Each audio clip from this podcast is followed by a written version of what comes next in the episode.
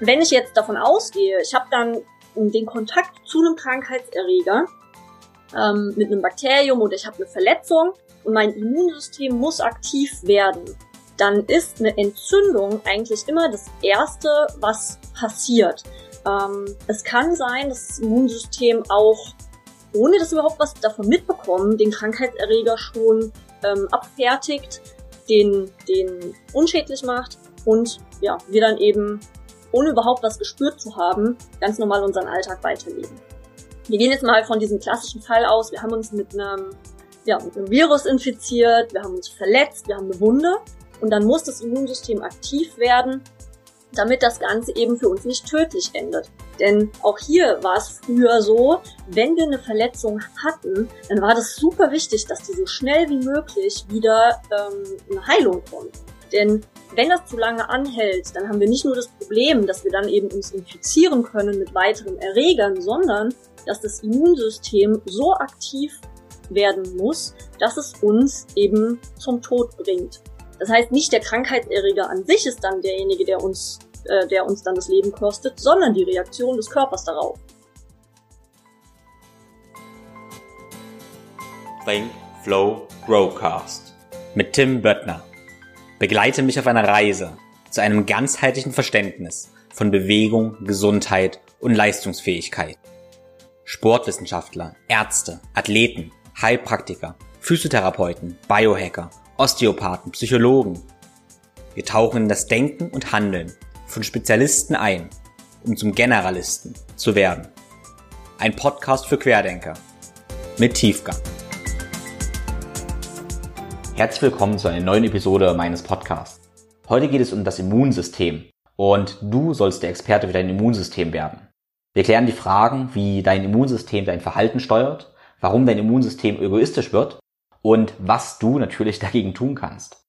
Dafür habe ich mir die Therapeutin für klinische Psychoneuroimmunologie Chantal Arment eingeladen. Chantal ist auch eine gute Freundin, war übrigens der erste Gast in meinem ersten Podcast. Damals ging es um das Thema Energie und um das Thema It's all about energy. Das war das Motto, hör also gern mal rein. Alle Links zur Episode findest du in den Show Notes. Da kannst du alles nochmal nachlesen. Und da findest du auch die Kontaktadressen zu Chantal, falls du denkst, hey, du möchtest gerne mehr von Chantal lernen. Ich würde mich sehr freuen, wenn du den Podcast in deiner Story auf Instagram teilst und uns eine Bewertung bei Apple Podcasts hinterlässt. Nun aber ohne viele weitere Worte, viel Spaß mit Chantal. Super, Dankeschön. Ja, herzlich willkommen an alle, die schon da sind und an alle, die sich das im Nachgang noch anschauen. Ähm, ja, ich freue mich sehr, hier zu sein. Das erste Podcast-Interview ist ja jetzt auch schon über ein Jahr her. Seitdem hast du da echt viele coole Leute interviewt. Ähm, ja, ich bin Chantal, wie Tim schon gesagt hat, Therapeutin für klinische Psychoneuroimmunologie. Dieses lange Wort kürzen wir ab mit KPNI. Das ist ein bisschen einfacher.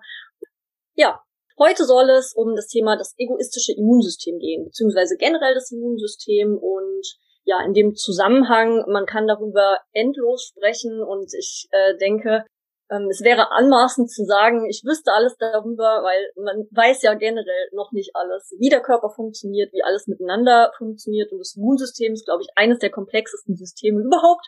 Ähm, ich habe aber versucht, einfach mal einen sehr, sehr spannenden Part da rauszugreifen, ähm, der sehr alltagsrelevant ist und ähm, euch den eben heute ein bisschen näher zu bringen.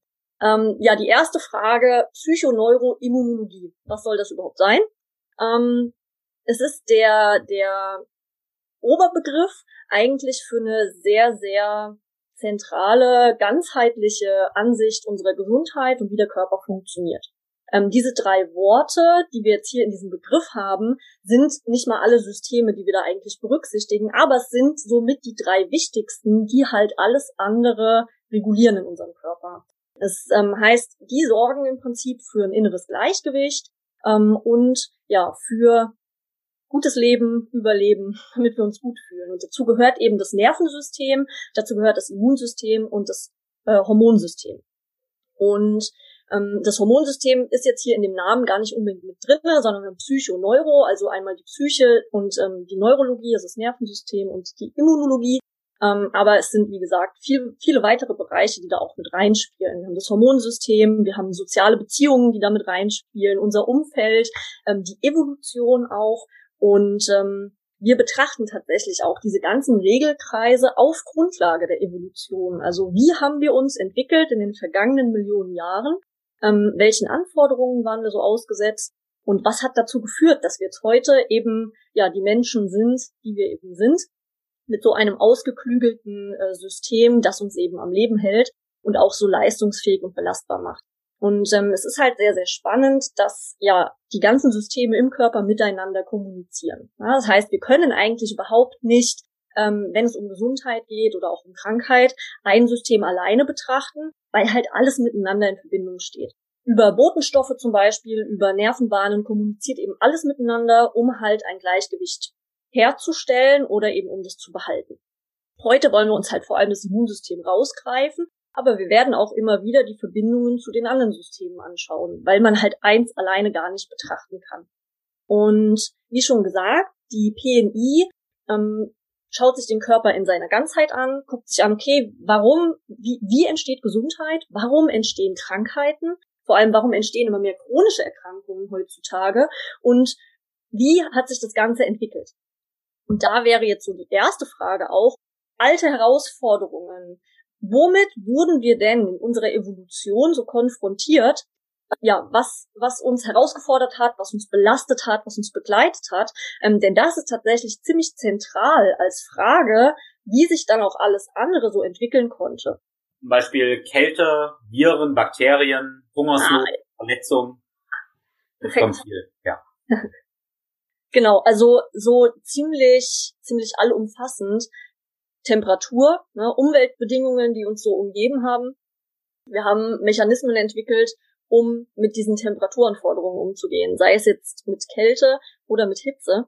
Ähm, Viren und Bakterien sind tatsächlich, äh, oder wenn man das als Pathogene zusammenfassen kann, also auch Parasiten zum Beispiel, ähm, sind ein ganz großer Evolutionsfaktor. Das heißt, durch den Kontakt mit Viren und Bakterien und weil wir uns dagegen, dagegen verteidigen mussten und auch immer noch müssen, ähm, konnte sich überhaupt unser Immunsystem, so wie es heute ist, entwickeln. Das heißt, dass es so komplex ist, dass wir so viele verschiedene Immunkomponenten haben, ähm, wie eben das angeborene Immunsystem und das erworbene Immunsystem mit den vielen verschiedenen Zellen, ähm, geht unter anderem darauf zurück, ne, dass wir mit so vielen verschiedenen Pathogenen mh, hm, in Berührung kamen. Klar, und auch Hungersnot, ähm, Hunger, Durst, mh, hm, die Suche nach Energie hat ähm, eine Wirkung auf den ganzen Körper und auch Verletzungen. Ne? Das Verletzungen zählt dann auch so ein bisschen in diese Schutzfunktion mit hinein. Das heißt, wir wollen einmal verhindern, dass Bakterien in den Körper gelangen.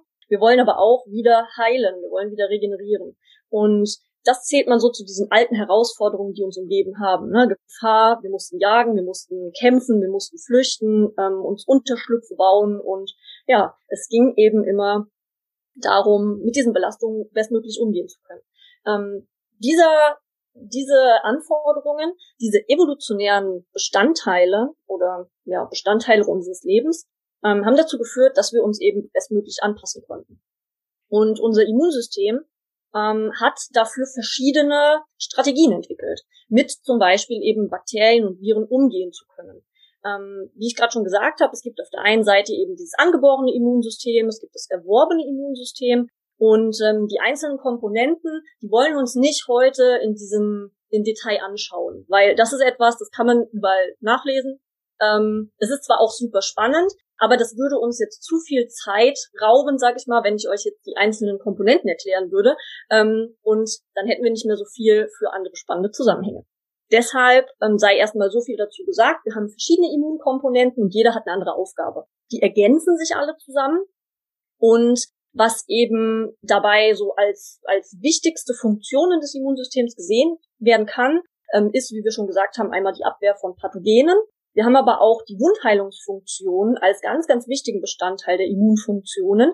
Ähm, und auch den Abbau zum Beispiel von alten Zellen, von kaputten Zellen. Ähm, wir haben eine, ein, auch eine Verhaltenskomponente unseres Immunsystems. Das heißt, es kann uns nicht nur mit Hilfe der Immunzellen direkt schützen, indem es äh, Pathogene bekämpft, sondern es kann eben auch unser Verhalten beeinflussen. Und das hat der Tim ja auch so schön als ähm, ja als, als, wie kann man das sagen, so als Vorschau für heute so ein bisschen schon genannt, ähm, dass unser Immunsystem unser Verhalten tatsächlich auch beeinflussen kann. Und das eben im Sinne von bestmöglicher Schutz vor Viren, vor Bakterien, vor infektiösen Situationen. Und da, das funktioniert über Gefühle, zum Beispiel ein Gefühl des Ekels. Und da dürft ihr euch auch wieder gerne zurückversetzen. Ähm, früher in der Evolution, ihr wart unterwegs, ihr hattet Hunger, ähm, habt schon sehr lange nichts mehr gegessen und dann hattet ihr die Möglichkeit, ja, irgendwie an ein Stück Fleisch ranzukommen. Ähm, und da war es schon, oder auch an, an Wasser ranzukommen, wenn ihr Durst hattet. Und ähm, da konnte es schon darüber entscheiden, ob man danach dann krank wird oder nicht. Ja, das heißt, das Gefühl des Ekels zum Beispiel kann uns davon abhalten, etwas potenziell krankheitserregendes zu essen.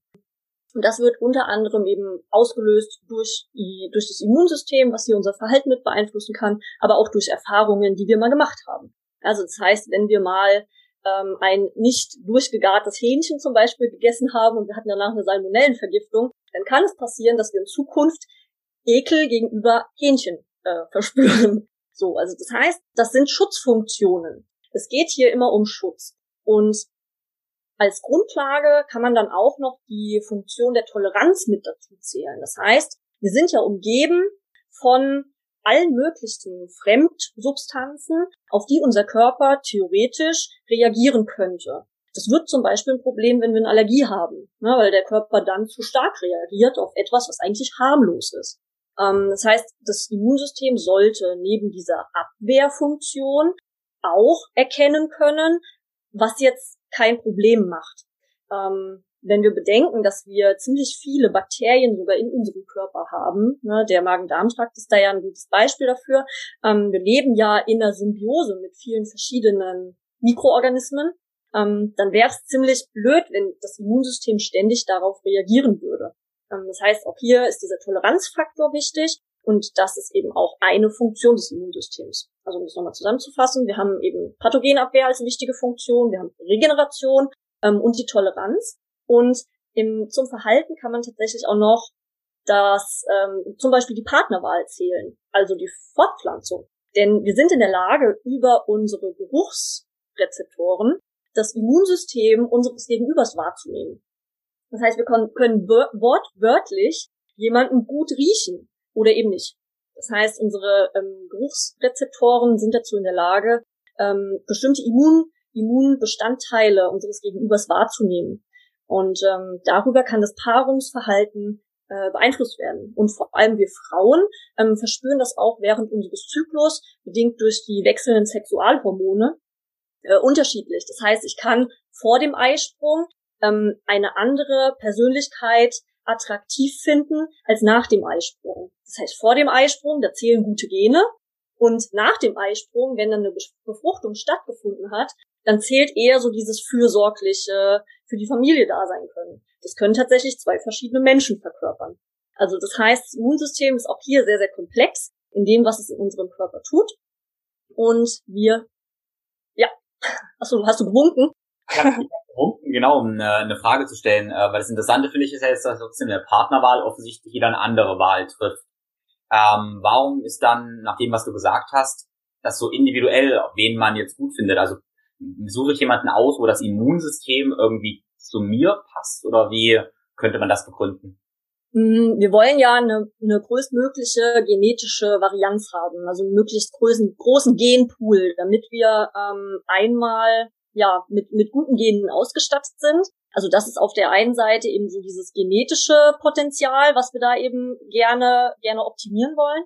Auf der anderen Seite ist es ja so, dass wir ähm, vor allem in unserem erworbenen Immunsystem sehr viele mh, hm, Informationen mit uns tragen, ähm, die dafür sorgen, dass wir gegen, gegen eine größtmögliche Anzahl an Krankheitserregern gut gewappnet sind.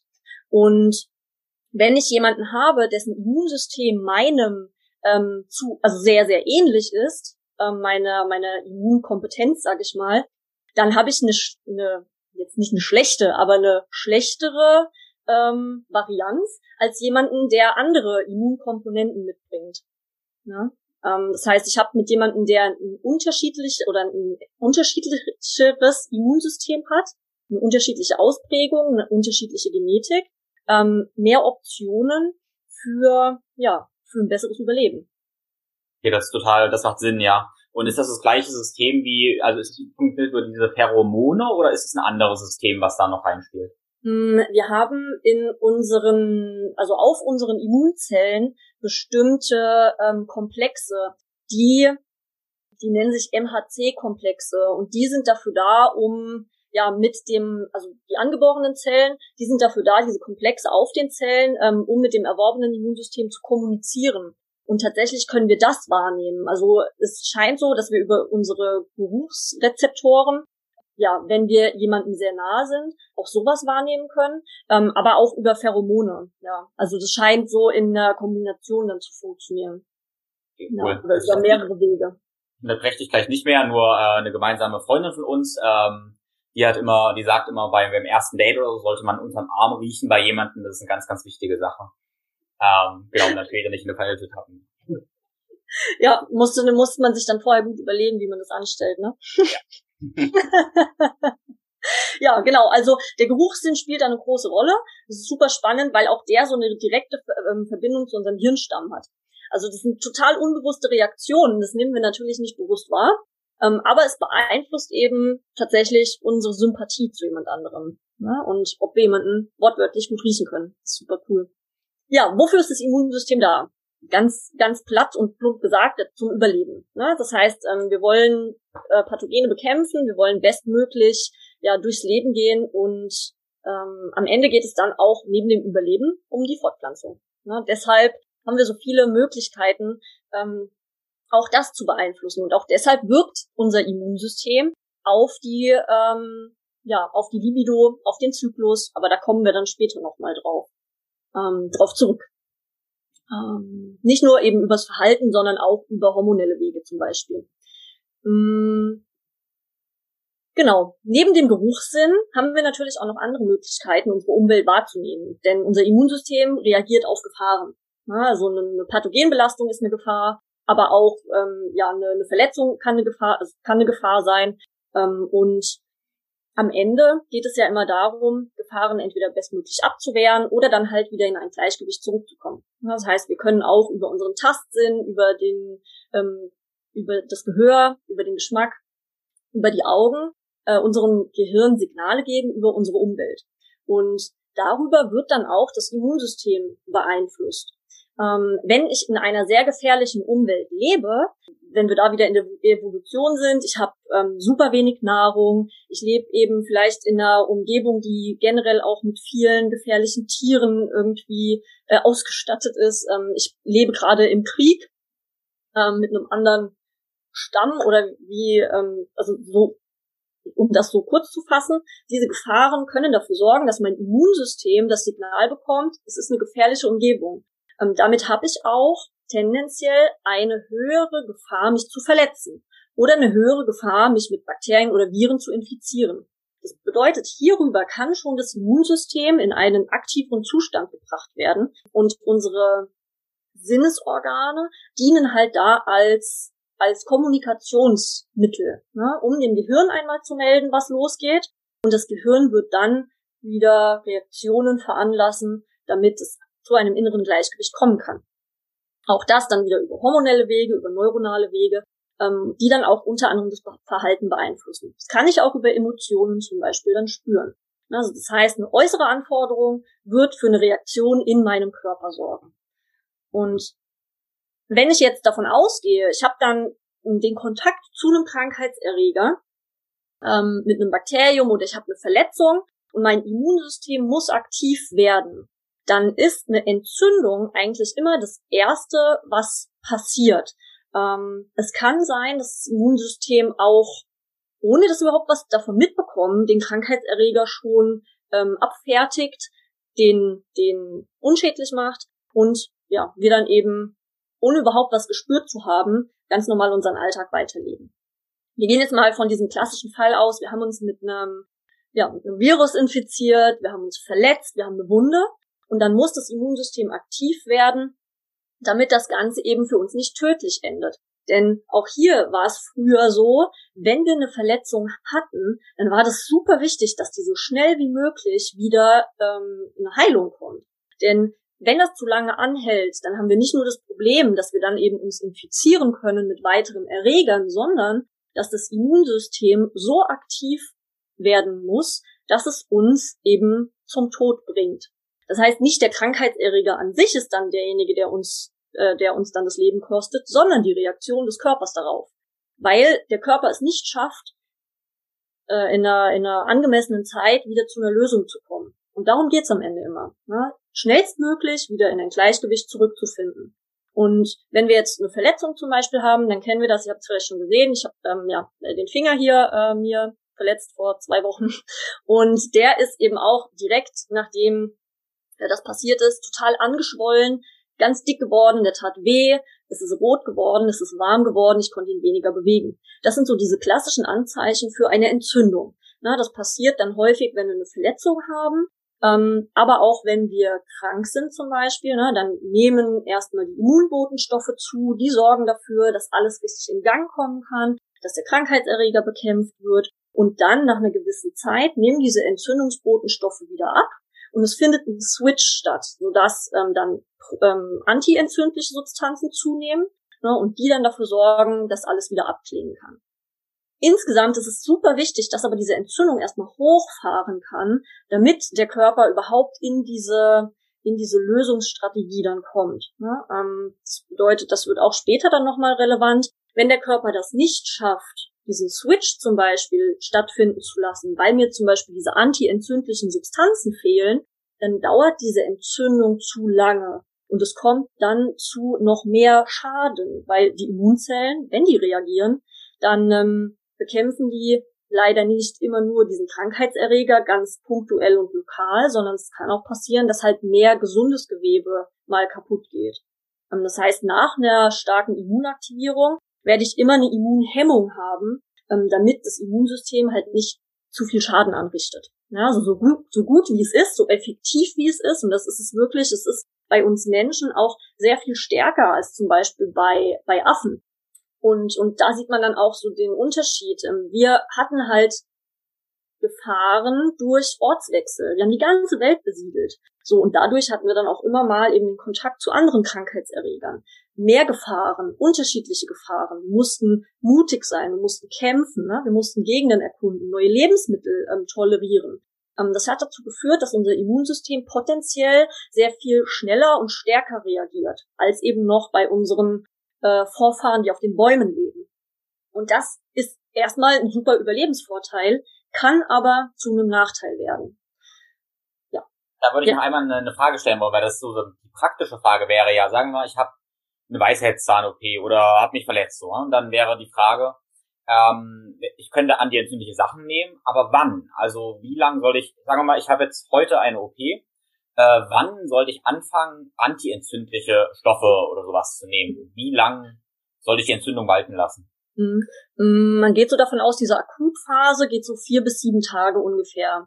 Also in dieser Zeit sollte ich bestmöglich das Immunsystem einfach machen lassen ähm, und jetzt nicht zusätzlich mit, ähm, ja, ich glaube, Omega-3 ist da so der der bekannteste Vertreter, Vertreter mittlerweile, wirkt ähm, entzündungshemmend. Ähm, damit sollte ich erstmal warten. Ähm, weil wir haben ja auch die Möglichkeit, also wir haben zum Beispiel davon die Möglichkeit, dass das gespeichert wird in den Zellen, ähm, vor allem in der Zellmembran. Und wenn ich jetzt zum Beispiel eine Verletzung habe durch eine OP, ähm, dann wird mein Körper automatisch von selbst auch die Substanzen, die vorhanden sind, natürlich erstmal nutzen. Vorausgesetzt ist, ich habe die vorhanden. das heißt, meine, mein Lebensstil vorher ähm, wird natürlich auch beeinflussen, wie schnell mein Körper in dieser Akutphase, also aus dieser Akutphase wieder rauskommt. Ne, das heißt, ich habe ja erst hier am Anfang diese, diesen Anstieg dieser proentzündlichen Zytokine. Ähm, da spielt unter anderem auch die Arachidonsäure mit rein. Also das heißt Omega-6-Fettsäuren. Die sind nicht per se schlecht und schädlich und ungesund. Die haben schon eine wichtige Wirkung, denn sie wirken proentzündlich und helfen dem Körper hier in dieser Situation dabei, Entzündung in Gang zu bringen. Und dann haben wir in dieser zweiten Phase eben diese Freisetzung von EPA und DHA, also den Omega-3-Fettsäuren, aus der Zellmembran. Die werden da frei gespalten ähm, durch bestimmte Enzyme. Und das steigt aber ähm, langsamer an. So, und wenn die dann eben, ich sag mal, nach oben kommen, dann sollte der Rest sinken. Also man kann so sagen, vier bis sieben Tage sollte man das Immunsystem in Ruhe lassen. Und danach kann ich dann ähm, mit Omega-3 zum Beispiel oder anderen antientzündlichen Substanzen zusätzlich unterstützen. Und das bringt natürlich die Frage auf, ähm, ob es dann irgendeinen Sinn ergeben könnte, ähm, Entzündungen zu fördern sogar. Ich meine, das klingt absurd, aber was wäre, wenn ich jetzt besonders viel Arachidonsäure, sprich rotes Fleisch oder irgendwas esse, um den das zu beschleunigen? Hm, ich glaube tatsächlich, also der Gedanke ist natürlich ähm, gar nicht so doof. Hm. Klingt trotzdem doof, aber. ähm, ja, also ich glaube, das ist tatsächlich was, was wir nicht unbedingt, was wir nicht fördern müssen. Wenn wir jetzt davon ausgehen, wir haben so eine klassische Reaktion oder eine klassische Verletzung, ähm, dann, dann schafft der Körper das sehr gut alleine, weil wir auch häufig davon eben einen, eh schon einen Überschuss in unserer Ernährung haben, mittlerweile, heutzutage. Ähm, also das sollte eigentlich kein Problem sein. Ich habe es noch nicht gehört, dass jemand einen Arachidonsäuremangel hat. Eher ja das Gegenteil, ähm, sodass wir das nicht unbedingt fördern müssen. Ähm, und wir müssen ja auch immer davon, also das im, im Hinterkopf behalten, dass die Entzündung dann auch eben ins Gegenteil umschlagen kann. Das heißt, wenn ich zu, zu stark fördere und der, die Gefahr besteht dann ja da auch vielleicht in dem Moment, dann könnte es schon passieren, dass mir das dann überschießt und dass es dann am Ende eine, eine, eine längere, eine längere Entzündungsphase wird, als es eigentlich sein müsste. Also ich glaube, der Körper ist da sehr gut darin, das erstmal in Gang zu bringen. Ähm, vorausgesetzt, Immunsystem funktioniert halt richtig. Und das ist leider halt ein Problem, was wir heute ja häufig sehen, ähm, auch in Wundheilungsstörungen zum Beispiel. Ne? Wenn, wenn so eine Wundheilungsphase viel zu lange dauert und die Wunde einfach nicht heilt, auch nach Monaten nicht, ich immer noch ähm, ja eine, ne, ähm, keine Ahnung, wenn es jetzt oberflächlich ist, ne, ähm, das immer noch immer noch immer weiter juckt, immer noch rot ist drumrum, immer noch ähm, wehtut, mh, hm, dann ist es ein Zeichen dafür, dass da was nicht gut funktioniert. Aber dann ist es halt meistens so, dass es im Bereich äh, Cortisol zum Beispiel ein Problem gibt oder halt diese entzündungshemmenden Mechanismen nicht gut funktionieren. Oder mir Nährstoffe fehlen, um das Ganze wieder aufzubauen. Das Gewebe, was kaputt gegangen ist. Ähm, also richtig, ich finde den Punkt gerade interessant, dass wenn man jetzt eine Wunde hat, äh, eine schlechte Wundheilung hat, dann würde man vielleicht einmal sagen, man ist zu entzündet, aber der Grund könnte ja auch sein, dass man ein solches Immunsystem hat und sich gerade, ja, dass die Immunantwort nicht gut genug ist. Dann verschiedene Gründe, warum eine Wunde dann nicht heilen kann. Das ist auf jeden Fall sehr interessant.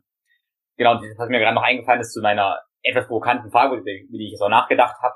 Wenn wir jetzt Entzündungen fördern würden, dann würden die ja sicherlich systemischer wirken. Also wenn ich jetzt Arachidonsäure mhm. Und was ganz hochfahren würde, dann wirkt die Entzündung ja systemischer und wahrscheinlich nicht nur da, wo ich sie haben wollte und würde mein ganzes System dann negativ beeinflussen. Ja, genau. Gute, gut, gute, gute Zusammenfassung eigentlich. Es bringt bringt's gut auf den Punkt. Ich habe nämlich ja nicht nur die Entzündung lokal dann, ähm, sondern die, die Entzündungsbotenstoffe, die ja freigesetzt werden, zwar am Anfang lokal, ne, wenn ich eine Verletzung habe am Finger, dann habe ich das erstmal im Finger. Aber das dauert nicht lange, dann zirkuliert das im gesamten Körper.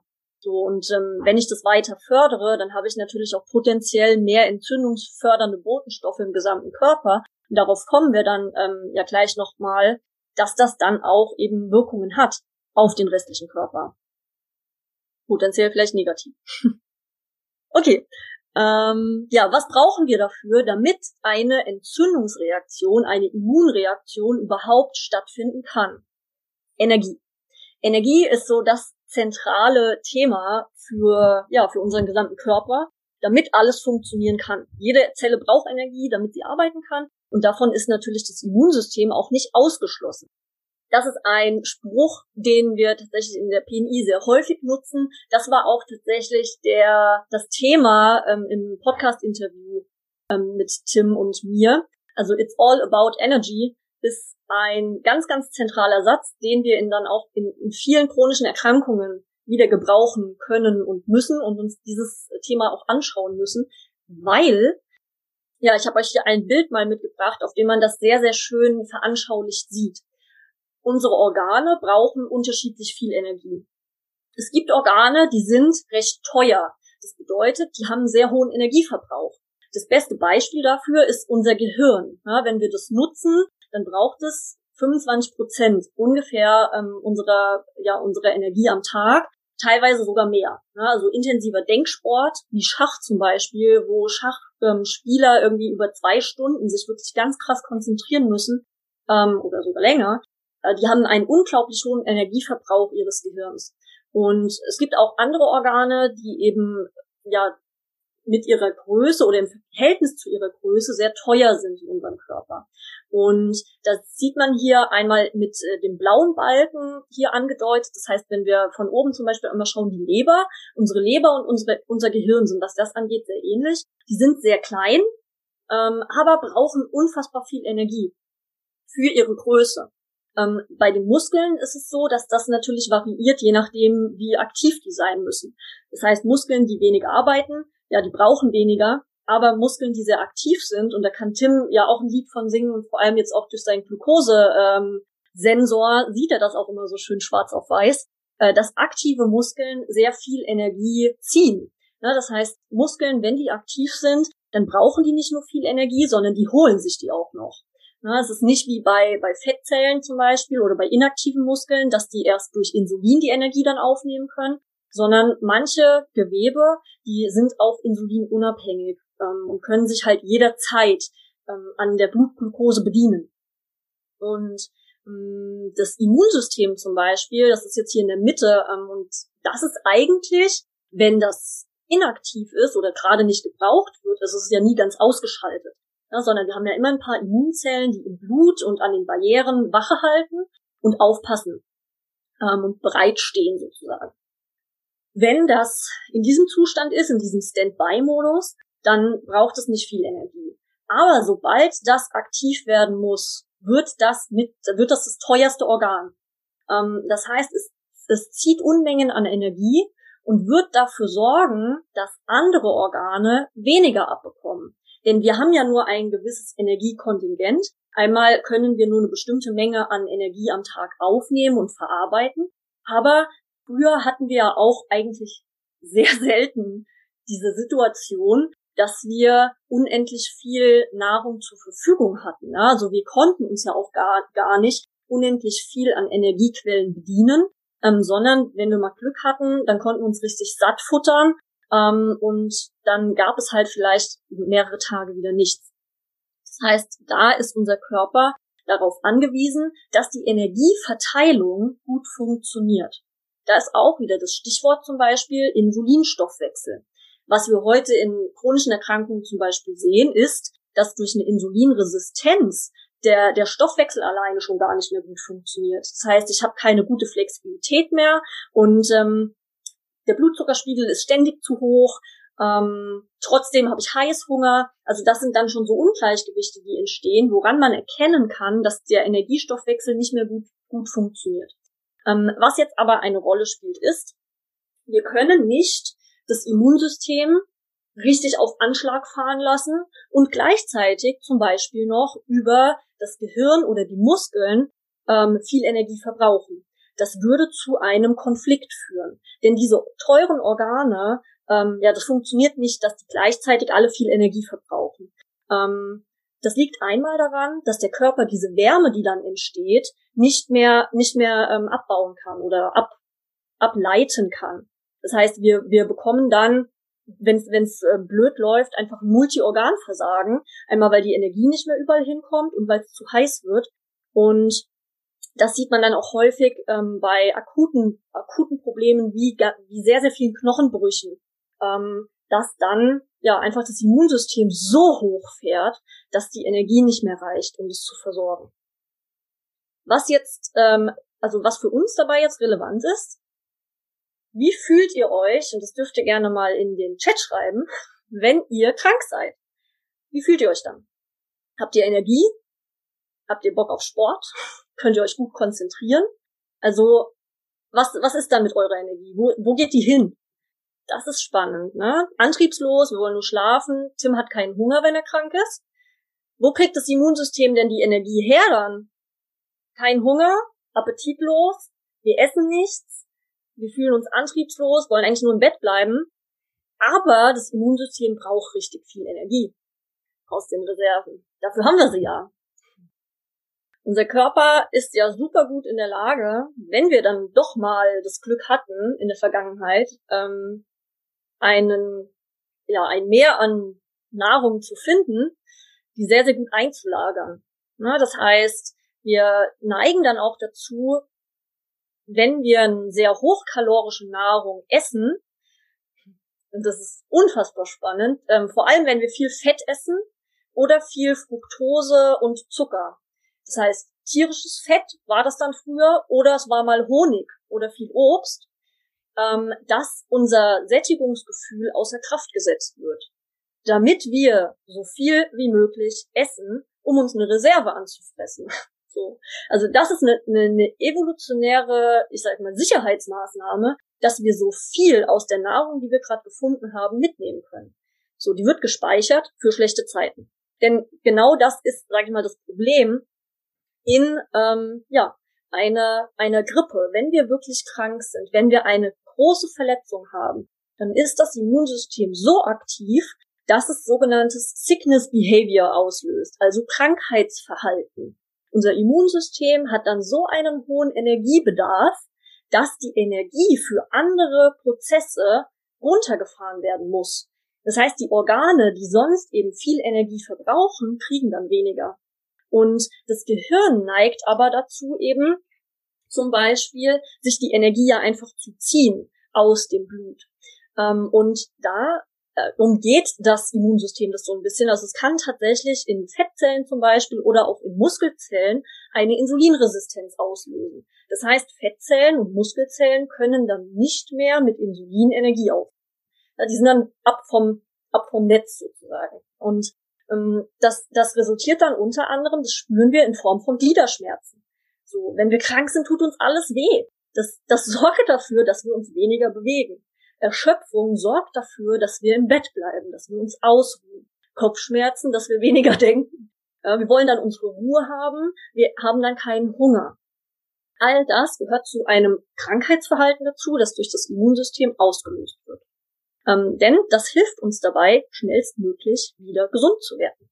Also diese Energie, die jetzt den anderen Organen eben weniger oder nicht mehr zur Verfügung steht, einfach weil sie weniger verbrauchen, na, wir bewegen uns weniger, Muskeln verbrauchen weniger, wir denken weniger, wir schlafen mehr, das Hirn verbraucht weniger.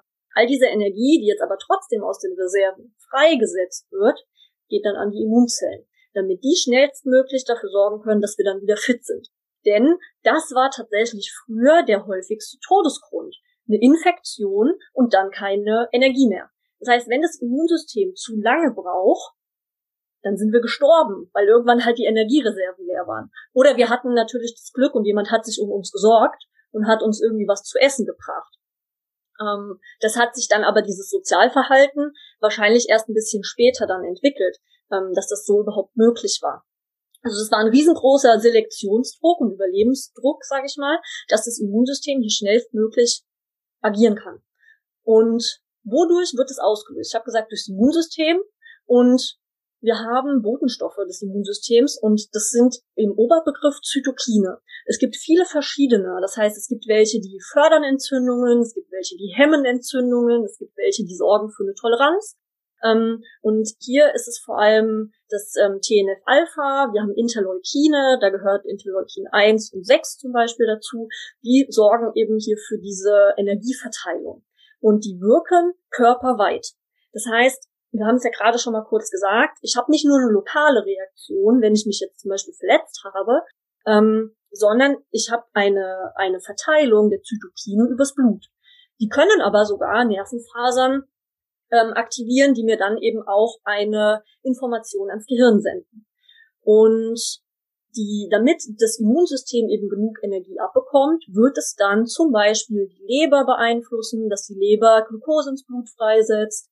Es wird, ähm, die Zytokine werden die Schilddrüse beeinflussen, so dass die Schilddrüse weniger aktive äh, Schilddrüsenhormone produziert, also das T3 wird weniger, dafür wird das RT3 mehr und das sorgt dafür, dass die Mitochondrien weniger arbeiten. Und die Immunzellen arbeiten über ähm, den anaeroben Stoffwechsel. Das bedeutet, Mitochondrien werden ausgeschaltet, Fettsäuren werden hier nicht mehr oxidiert. Das heißt, ich habe darüber keinen Energiestoffwechsel mehr, sondern ich habe eine ähm, eine ATP-Bildung, eine Energiebildung über die anaerobe, über den anaeroben Weg. Das geht sehr, sehr viel schneller und das ist dann halt auch in so einem Moment wichtig. Ähm, ich habe schon gesagt, Muskelzellen, Fettzellen, die werden beeinflusst, die nehmen weniger Energie auf. Und was jetzt ganz wichtig ist, mh, die Frage, die Reserven. Wie kommen denn die Immunzellen da dran? Na, wie kommen die an unsere Fettreserven? Und da haben wir einen Effekt tatsächlich eben auf unser Nervensystem. Das heißt, auf der einen Seite auf unser Verhalten.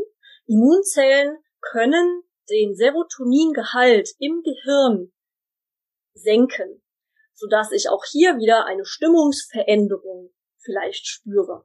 Und nicht nur das, die Immunzellen werden auch meine Stressachsen aktivieren. Die Stressachsen sind euch vielleicht bekannt. Ich glaube, das ist äh, ein Thema, das hört man überall. Stress soll man möglichst vermeiden und Stress ist schlecht. Aber so kann man es natürlich auch nicht sagen, denn Stress hat ja auch eine sinnvolle Funktion. Wir können es erstmal als Reaktion auf eine Gefahr vielleicht deuten. Aber am Ende geht es bei der Stressreaktion immer darum, dass unser Körper in eine Leistung gebracht wird oder leistungsfähig gemacht wird und Energie bereitgestellt wird. Das heißt, die Zytokine sorgen im Nervensystem für eine Aktivierung der Stressachsen. Das ist auf der einen Seite der Sympathikus und der ähm, wird über Adrenalin dann mich erstmal leistungsfähig machen. Ähm, steuert ja zum Beispiel dann die, die Muskelspannung, ähm, den Herzschlag, mh, hm, erhöht das Ganze aber Adrenalin sorgt auch für eine Energiefreisetzung. Adrenalin wird an den Fettzellen zum Beispiel dafür sorgen, dass die Fettsäuren freisetzen. Adrenalin wird auch im Darm dafür sorgen, dass der mehr Glucose aufnimmt. Und ähm, gleichzeitig habe ich auch noch einen Weg über die Blutbahn. Das heißt, ähm, der erste Weg über Adrenalin ist über den Sympathikus, also neuronal. Der zweite Weg läuft dann übers Blut, über Hormone. Und da habe ich dann eine Freisetzung von Cortisol. Und Cortisol kennt man ja auch so als das, das Stresshormon. Ähm, und das ist auch so ein bisschen in Verruf geraten, aber wir haben eigentlich eine super wichtige Funktion von Cortisol aufs, ähm, auch hier auf die Energiefreisetzung. Das heißt Freisetzung von Fettsäuren ins Blut, die Leber setzt Glucose frei, ähm, die macht aus Fettsäuren Glucose. Und beide, beide Hormone, also sowohl Adrenalin als auch Cortisol, wirken auf Immunzellen. Das heißt, ich habe so einen, so einen Kreislauf. Die Zytokine sorgen im Nervensystem dafür, dass Adrenalin und Cortisol produziert werden. Gleichzeitig habe ich aber auch eine Wirkung von Adrenalin und Cortisol wieder aufs Immunsystem. Das heißt, es ist so ein, so ein Feedback-Mechanismus. Und ähm, Adrenalin, man sagt dazu from the barracks to the battlefield, also aus den Baracken aufs Schlachtfeld. Die Immunzellen sind nicht ständig aktiv in unserem Körper, sondern die sind in so einem Standby-Modus. Und es gibt ein paar, die werden wirklich erst dann aktiv, wenn die Kacke wirklich am Dampfen ist, wenn es wirklich um Leben und Tod geht. Und da, ähm, Adrenalin wird die mh, mm, aktivieren. Also die werden nicht nur aktiv, wenn sie einen Krankheitserreger wahrnehmen, sondern auch, wenn Adrenalin wirkt. Und Cortisol wird das zuerst dann verstärken. Das heißt, Adrenalin ähm, setzt die, die Immunzellen frei und ähm, macht die aktiv, gibt die ins Blut ab sozusagen aus dem ruhenden Gewebe ins Blut. Und Cortisol sorgt dann wieder dafür, dass äh, die Immunzellen ähm, aufs Schlachtfeld kommen. Das heißt wirklich dann dort ins Gewebe äh, diffundieren können, wo sie gebraucht werden. Ja, oder wandern können, dort, wo sie gebraucht werden. Und wenn Cortisol steigt, mit anhaltender Immunreaktion, hat es dann einen entzündungshemmenden Effekt. Und davon kennen wir dann zum Beispiel auch Cortison ne, also mit N am Ende, Cortison, das wird ja in der Medizin gerne als entzündungshemmendes Medikament genutzt und ist eben unserem körpereigenen Cortisol in der Wirkung dann ähnlich. Ähm, wenn Cortisol steigt, hat das dann aber auch einen Feedback-Mechanismus wieder fürs Gehirn und dadurch wird dann die Achse eigentlich wieder beruhigt. Und eine dritte Wirkung habe ich auch noch auf den Blutdruck. Ähm, auf den Blutdruck über die Nieren. Aber vor allem auch ähm, als, als Wasserrückhaltssystem. Denn ich habe ja nicht nur den Energiebedarf, sondern auch einen Wasserbedarf. Und der ist sehr viel relevanter. Ne, wenn, wenn ich ein paar Tage nichts zu essen habe, das kriegt mein Körper gut hin, aber ein paar Tage nicht trinken wird schon schwierig. Ähm, und dafür hat sich tatsächlich ein Wasserrückhaltssystem entwickelt, das auch über diese Stressachsen funktioniert. Ähm, das heißt, neben dieser Energiefreisetzung über Adrenalin und Cortisol habe ich auch einen Wasser- und einen Mineralstoffrückhalt durch die Niere. Und die wird aber auch zusätzlich den Blutdruck zum Beispiel beeinflussen. All das ist in so einer kurzfristigen Situation super. Es rettet uns den Arsch. So, aber Ihr könnt euch schon vielleicht jetzt vorstellen, mit diesem Gedanken im Hintergrund, was ist denn, wenn das zu lange anhält? Ne? Dafür sind diese Systeme nicht gemacht. Die sind gemacht für kurzfristig, weil wir haben es halt sonst ja auch nicht überlebt. Ne? Also eine Immunreaktion, die jetzt länger als, man sagt so 40 Tage, 42 Tage, ähm, scheint da so eine, eine Grenze zu sein. Ähm, länger geht das nicht. Länger überleben wir das nicht. Ähm, weil dann ist die Energie leer. So. Oder ja, wir sind dann halt einfach an den, an den Folgen dann dieser Immunreaktion dann äh, gestorben. Das heißt, es ist nur eine kurzfristige Lösung. Und ähm, genau, hier habe ich nochmal ähm, auf, auf die anderen Systeme nochmal mit als Übersicht. Das heißt, wir haben von Adrenalin und Cortisol eine Wirkung auf sehr viele Organe.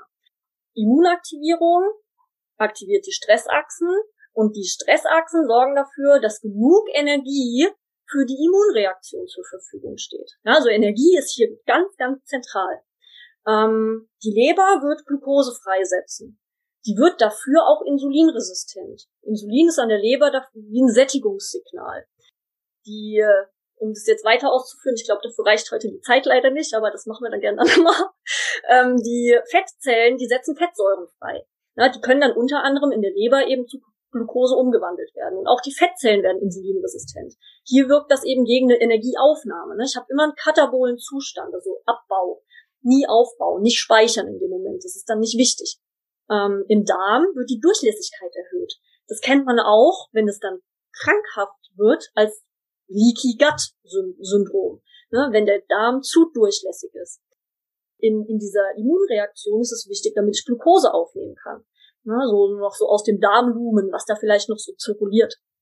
Die Nieren werden Wasser und Mineralien zurückhalten, die sorgen auch für eine Gefäßverengung und einen erhöhten Blutdruck und die Schilddrüse wird mehr reverses T3 produzieren. Ne, in, der, in dieser Energieverteilung sorgt das dafür, dass jetzt die für das Überleben relevanten Organe Energie bekommen. Der Rest wird halt erstmal gedrosselt.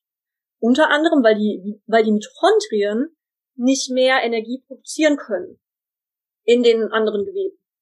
Es ne, wird also alles runtergestellt und die Immunzellen sind eh nicht auf die Mitochondrien angewiesen.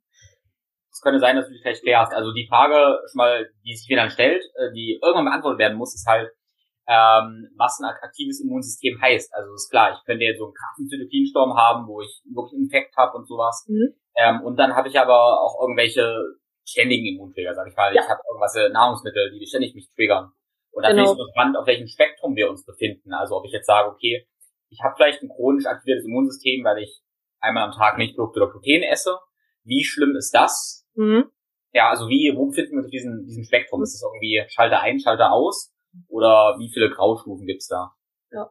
Ähm, ja, das ist eine sehr spannende Frage, weil es ist eben, ja, mit sehr viel Grau. Sehr viel Grau. Ähm, da kommen wir dann auch gleich nochmal noch mal drauf ähm, zurück, was so dazu führt, dass das aktiviert wird. Ähm, weil es ist halt leider nicht Schalter an, Schalter aus. ähm, es wäre schön, wenn es so einfach wäre, ähm, aber wie ihr jetzt hier euch schon vielleicht vorstellen könnt, ist Adrenalin und Cortisol haben zum Beispiel eine Wirkung ja auch auf die Immunzellen, ne? wie ich schon gesagt die können aktivieren, die können hemmen.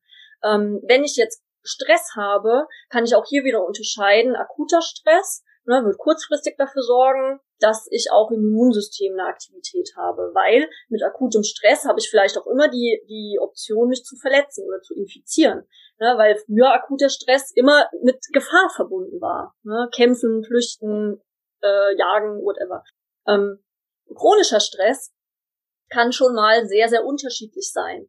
Das hängt davon ab, wie ist deine Bewertung, wie sind deine Erfahrungen, ne, ähm, wie ist dein ganzes System überhaupt geprägt.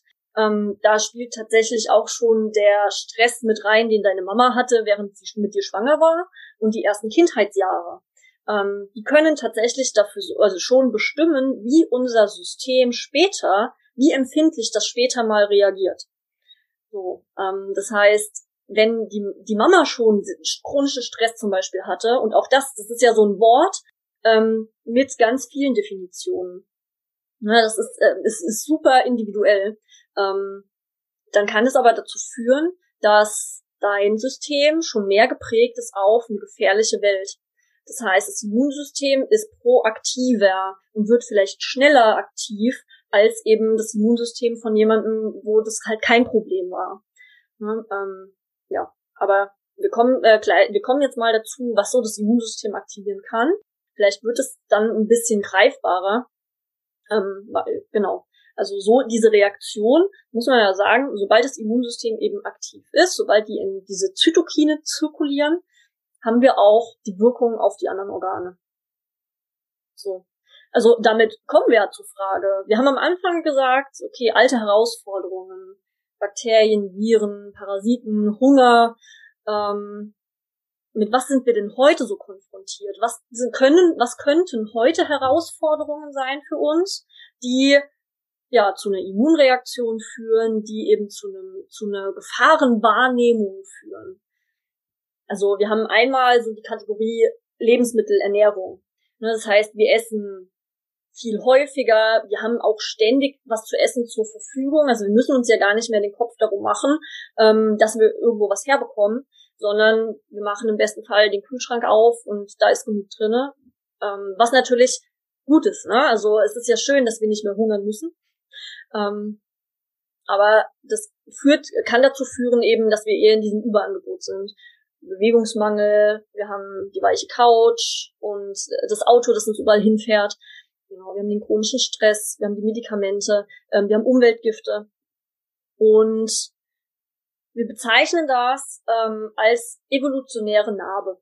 Das heißt, die Systeme, die auf unser Überleben angepasst sind oder eher auf die Umweltfaktoren, die auf uns wirken und unser Überleben sichern, ähm, sind auch heute noch genau daran angepasst. Ja, müsst ihr euch immer vorstellen, wir haben Millionen von Jahre Evolution hinter uns, in der diese Systeme sich ausarbeiten können, konnten und ähm, wirklich so ganz, ganz fein getuned wurden. Und jetzt haben wir wenige Jahrhunderte, in denen sich das geändert hat. Das heißt, unser System hat noch überhaupt nicht die Möglichkeit gehabt, sich an diese neuen Anforderungen anzupassen.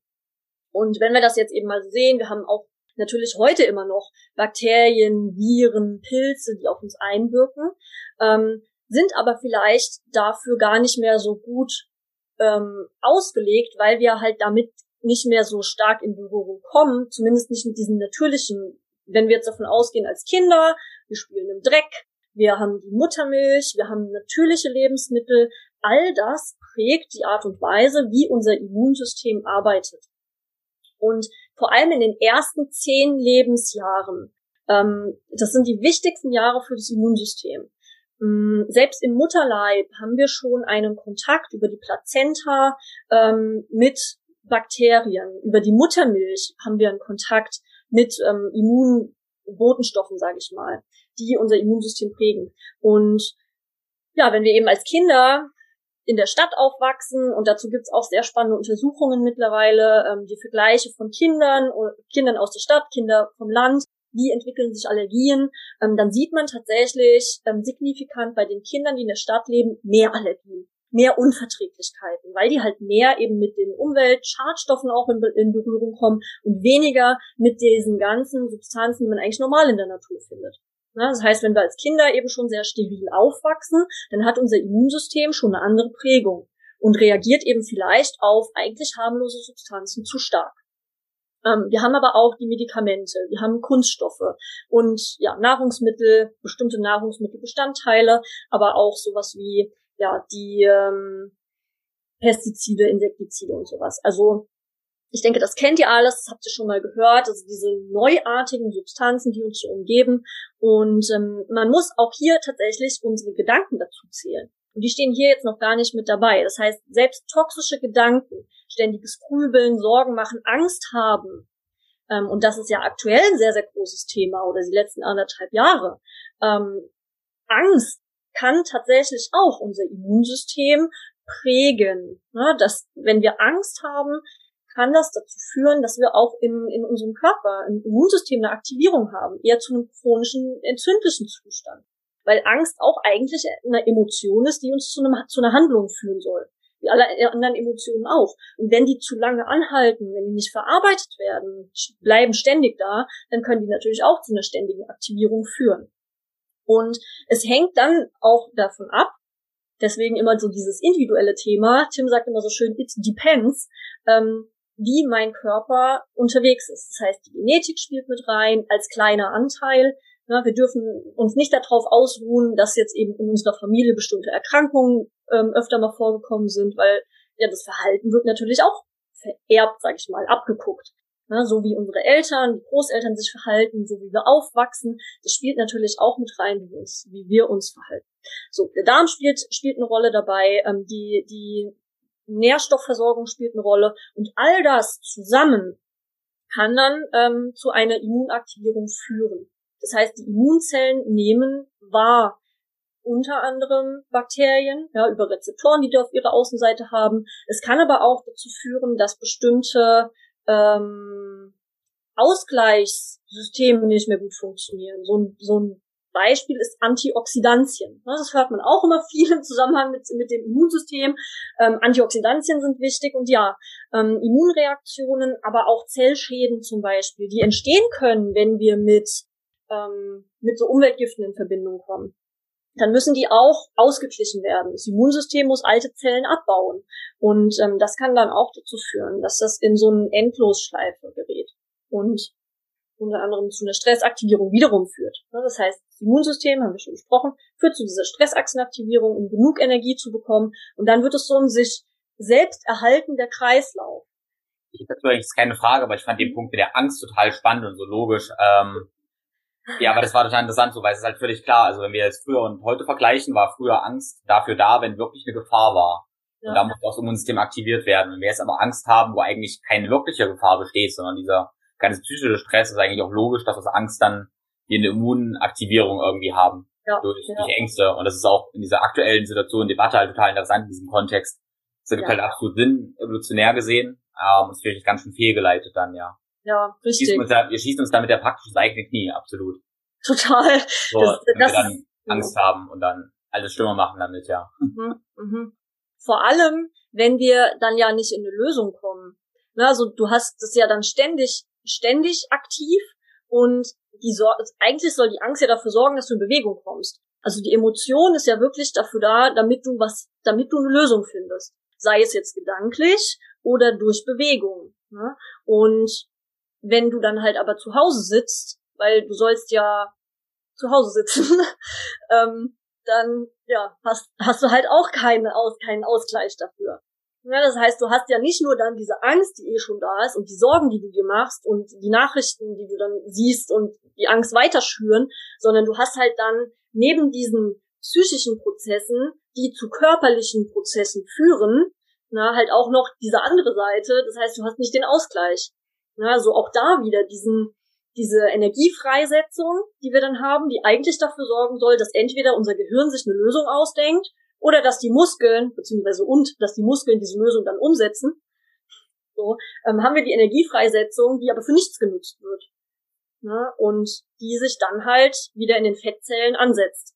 Und eventuell sogar noch dazu führt, je nachdem, was ich für ein Typ bin, ähm, also auch da gibt's unterschiedliche Reaktionstypen, wie man mit Stress umgehen kann. Die einen essen und essen und essen und essen und die anderen essen nichts mehr. Also, ne, das, das kennt man ja vielleicht auch, wenn man Stress ist, die einen haben gar keinen Hunger mehr und die anderen kompensieren alles übers Essen. Aber auch, weil das, das Gehirn dann die Signale nicht mehr richtig wahrnimmt. Ähm, genau. Also es ist super, super komplex. Mm, und das kann halt zu einer Endlosschleife werden. Und das sieht dann eben so aus.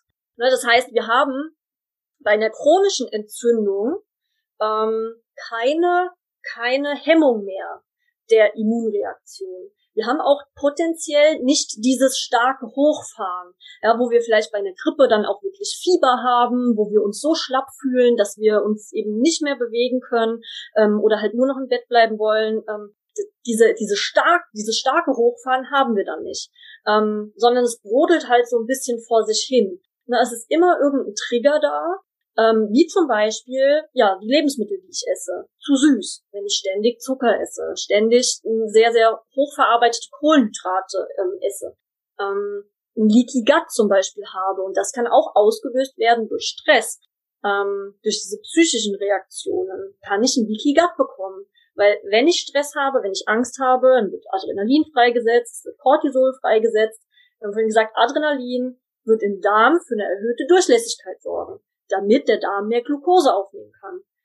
Kurzfristig mega sinnvoll, langfristig ziemlich scheiße, weil ich habe im Darm natürlich auch Bakterien, die aber im Darm bleiben sollten. Die sollen nicht ins Blut. Und wenn aber der Darm jetzt zu durchlässig ist, das kann durch Stress passieren, es kann aber auch durch bestimmte Nahrungsmittel passieren. Es kann auch passieren, weil ich schon eine Dysbiose im Darm habe, also zu viele krankmachende Bakterien. Und das kann auch durch die Ernährung getriggert werden. Also ihr seht schon, es ist ein Kreislauf. Ähm, wenn jetzt diese Bakterien, die krankmachend sind, über die durchlässige Darmbarriere, die den diese ähm, Darmbarriere passieren und eben ins Gewebe, ins Blut gelangen, dann habe ich auch dort Immunzellen sitzen, die hinter der Barriere aufpassen, dass dort eben nichts durchkommt, was nicht ins Blut soll. Und die werden reagieren. Die werden dann auf die Bakterien reagieren. Die werden vielleicht auch auf Glutenstrukturen reagieren, äh, die ich so über Getreide aufgenommen habe. Und dann kann sich auch ein, man nennt das molekulares Mimikrie ähm, zum Beispiel ergeben. Ähm, das heißt, es werden Antikörper gebildet gegen Gluten. Und die können sich dann auch fälschlicherweise gegen andere, gegen körpereigenes Gewebe richten. Das sieht man zum Beispiel ganz stark in Hashimoto oder auch bei Psoriasis. Da gibt es tendenziell Antikörper gegen Gluten, also gegen Gliadin. Das ist eine Struktur im Gluten. Gluten finden wir in Weizen, in Getreide. Ähm, wenn ich also das sehr viel in meiner Ernährung habe, das wird nicht vorkommen, wenn ich einmal ein Brötchen esse. Ne, und da sind wir wieder bei diesem, wie grau ist es jetzt, ne? Wie groß ist das Spektrum? Gibt es einen An- oder einen Ausschalter? Nein. Es summiert sich. Es summiert sich, ähm, und ihr könnt euch das vorstellen wie eine Vase. Ähm, die füllt sich. Oder eine Badewanne. Die füllt sich mit jedem Stressfaktor, den man sich so aussetzt. Sei es jetzt bestimmte Lebensmittel, sei es der Bewegungsmangel, sei es der Stress auf der Arbeit oder in der Beziehung oder die Angst oder, oder, oder, oder. Oder ich komme dann wirklich mal mit einem Krankheitserreger in Kontakt. Ähm, und wenn ich nicht dafür sorge, dass das zwischendrin auch mal alles wieder abfließen kann, durch eben einen gesunden Lebensstil, durch bestimmte Nährstoffe, die ich esse, ähm, dann läuft es irgendwann über. Das, das, und deswegen ist es auch, oder sieht man das auch häufig, dass chronische Erkrankungen später im Leben dann zunehmen. Na, so ab, ab 40 ist so ein ganz starker Anstieg an chronischen Erkrankungen.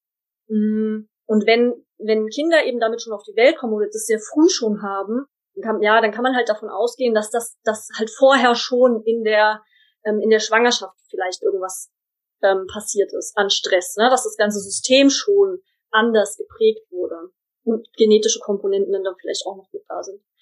Genau. Das heißt, das Immunsystem sollte zur Ruhe kommen können. Und wenn es das nicht kann, dann haben wir Probleme, die sich in, in körperweit äußern können.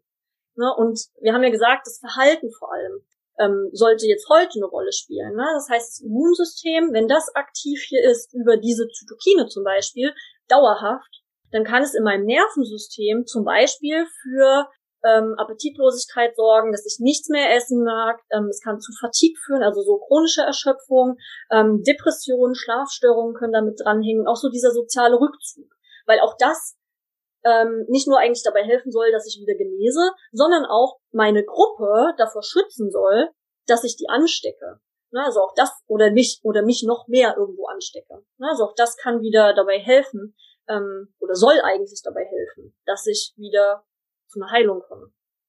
Und ihr seht schon, ähm, auch auf die anderen Körpersysteme hat eine chronische Entzündung ziemlich viele ähm, Einflüsse. Ne? Also das heißt, ich habe einmal diese positiven Wirkungen, wenn die kurzfristig sind, aber wenn es zu lange anhält, dann ähm, schlägt das ins Negative um. Dann wird daraus aus diesem eigentlich ehemals Vorteil ein Nachteil. Und jetzt ist halt die große Frage, was ist denn die Lösung? Was ist die Lösung dafür, dass ähm, ja das Immunsystem eben nicht so egoistisch wird? Ähm, bestenfalls natürlich, dass es gar nicht aktiv werden muss. Also das heißt, ähm, ihr habt jetzt gehört, Stress kann ein Riesenfaktor sein. Und natürlich ist da jetzt auch in dieser, ähm, ich sag mal, Stressbewältigungsschiene, Interventionen gegen Stress, das hört sich immer blöd an, weil Stress ist immer Bestandteil unseres Lebens. Und es ist halt einmal die Frage, wie gehen wir damit um und wie gut ist unser Körper in der Lage, das halt auszugleichen. Ähm, Und natürlich haben wir trotzdem auch die Möglichkeit, das, was uns halt sehr stresst, dann auch noch zu reduzieren. Sollte natürlich auch immer eine, ein Weg sein. Ja, Flexibilität. Das heißt, mit den Anforderungen, die auf uns einwirken, bestmöglich umgehen zu können. Und auch unser Immunsystem ist flexibel. Das heißt, in, in unseren Lebensphasen ist das unterschiedlich aktiv. Ähm, in der Kindheit entwickelt sich das erst ähm, wenn wir in einer Gruppe zusammen sind, mit vielen Menschen, an einem engen Ort vielleicht auch, also irgendwie in einem Raum, dann haben wir potenziell eine höhere Gefahr, uns mit Viren anzustecken, weil die ja über ähm, Tröpfchen, also Tröpfchen zum Beispiel, ähm, weitergegeben werden. Ähm, da ist unser Immunsystem anders eingestellt, sag ich mal, anders aktiv, als wenn wir alleine draußen in der Natur unterwegs sind. Denn dort haben wir keine Gefahr, uns mit einem Virus anzustecken. Alleine in der Natur. So, also ist sehr äh, sehr, sehr gering die Gefahr. Die Gefahr ist aber höher, dass wir vielleicht mit einem Parasit oder eine, einem Bakterium in Berührung kommen oder dass wir uns verletzen. Das heißt, in der Situation ist das Immunsystem anders eingestellt. In der Schwangerschaft ebenso. Da wachsen fremde Zellen in uns. Das heißt, das Immunsystem muss da irgendwie tolerant werden ähm, und das akzeptieren, dass der Körper fremde Zellen ranwachsen. Und ja, im Alter ist es dann auch natürlich wieder anders. Das heißt, da nimmt die Immunaktivität tendenziell ab. So, und wir müssen bestenfalls in jeder Lebensphase flexibel sein können mit den Anforderungen, die auf uns einwirken. Und das lebt der Tim so unfassbar schön vor. Ähm, ja, natürliche Reize, ähm, sich mit natürlichen Reizen zu umgeben. Denn damit haben wir natürlich die Möglichkeit, einmal unseren Körper bestmöglich zu trainieren in der Flexibilität. Einfach, dass er auch mal mit Hunger gut umgehen kann, dass er dann seine Reserven wirklich nutzt, dass er auch mal mit Kälte gut umgehen kann, dass er mit Belastung gut umgehen kann. Ähm, gleichzeitig gehören da natürlich auch echte Lebensmittel dazu, ne, dass wir dem Körper wirklich die Nährstoffe auch geben, die er braucht.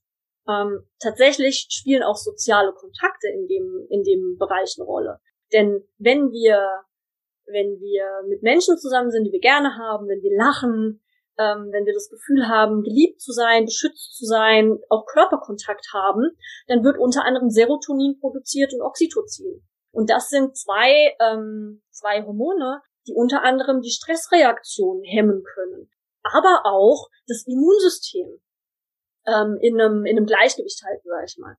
Ähm, Tageslicht am Morgen prägt sehr, sehr gut unsere innere Uhr. Und generell Zeit in der Natur zu verbringen. Ähm, auch da sorgen die, die Farben, die Gerüche dafür, dass wir eher beruhigt werden und vor allem, dass auch die angeborene Immunabwehr effektiver reagieren kann. Das heißt, diese, dieser Lebensstil, sage ich mal, natürliche Reize immer mal zu integrieren, hat ein unglaubliches Potenzial, unseren Körper auf ganzheitlicher Ebene einfach anpassungsfähig zu machen. Und darum geht's am Ende ne, dass wir mit jeder Situation bestmöglich umgehen können. Denn das wird dann auch dafür sorgen, dass wir in einer Entzündungsreaktion, in einer Immunreaktion ähm, bestmöglich wieder zum Gleichgewicht zurückfinden. Und das ist auch ja Begriff und äh, bekannt unter dem Begriff Hormesis. Das heißt, wir sorgen erst für Chaos und dann kann sich unser Körper besser anpassen. Und im Immunsystem sehen wir unter anderem, dass dann das, das erworbene Immunsystem besser mit dem angeborenen Immunsystem zusammenarbeiten kann. Wir haben einen besseren Abbau von, Zell von, von alten Zellen, von kaputten Zellen. Ähm, der Körper produziert selber besser Antioxidantien.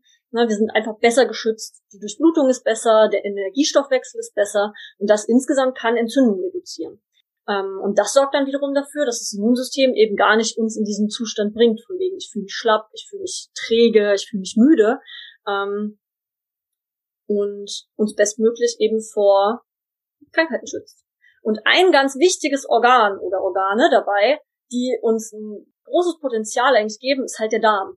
Das heißt die Schleimhäute, ne, die Haut, der Mund, der Darm. Weil das der erste Kontakt ist mit Krankheitserregern. Wenn hier ein Ungleichgewicht besteht, dann habe ich tendenziell schneller die Gefahr für eine chronische Entzündung und auch schneller diese Symptome, die dann daraus resultieren. Das heißt Erschöpfung, Müdigkeit, Antriebslosigkeit. Und das spüre ich dann eben relativ schnell. Und das ist auch ein Problem, was wir heute sehr oft sehen. Atmung ist äh, tatsächlich Tims, ja, ein, eins von, einer von Tims Spezialgebieten, würde ich jetzt mal sagen.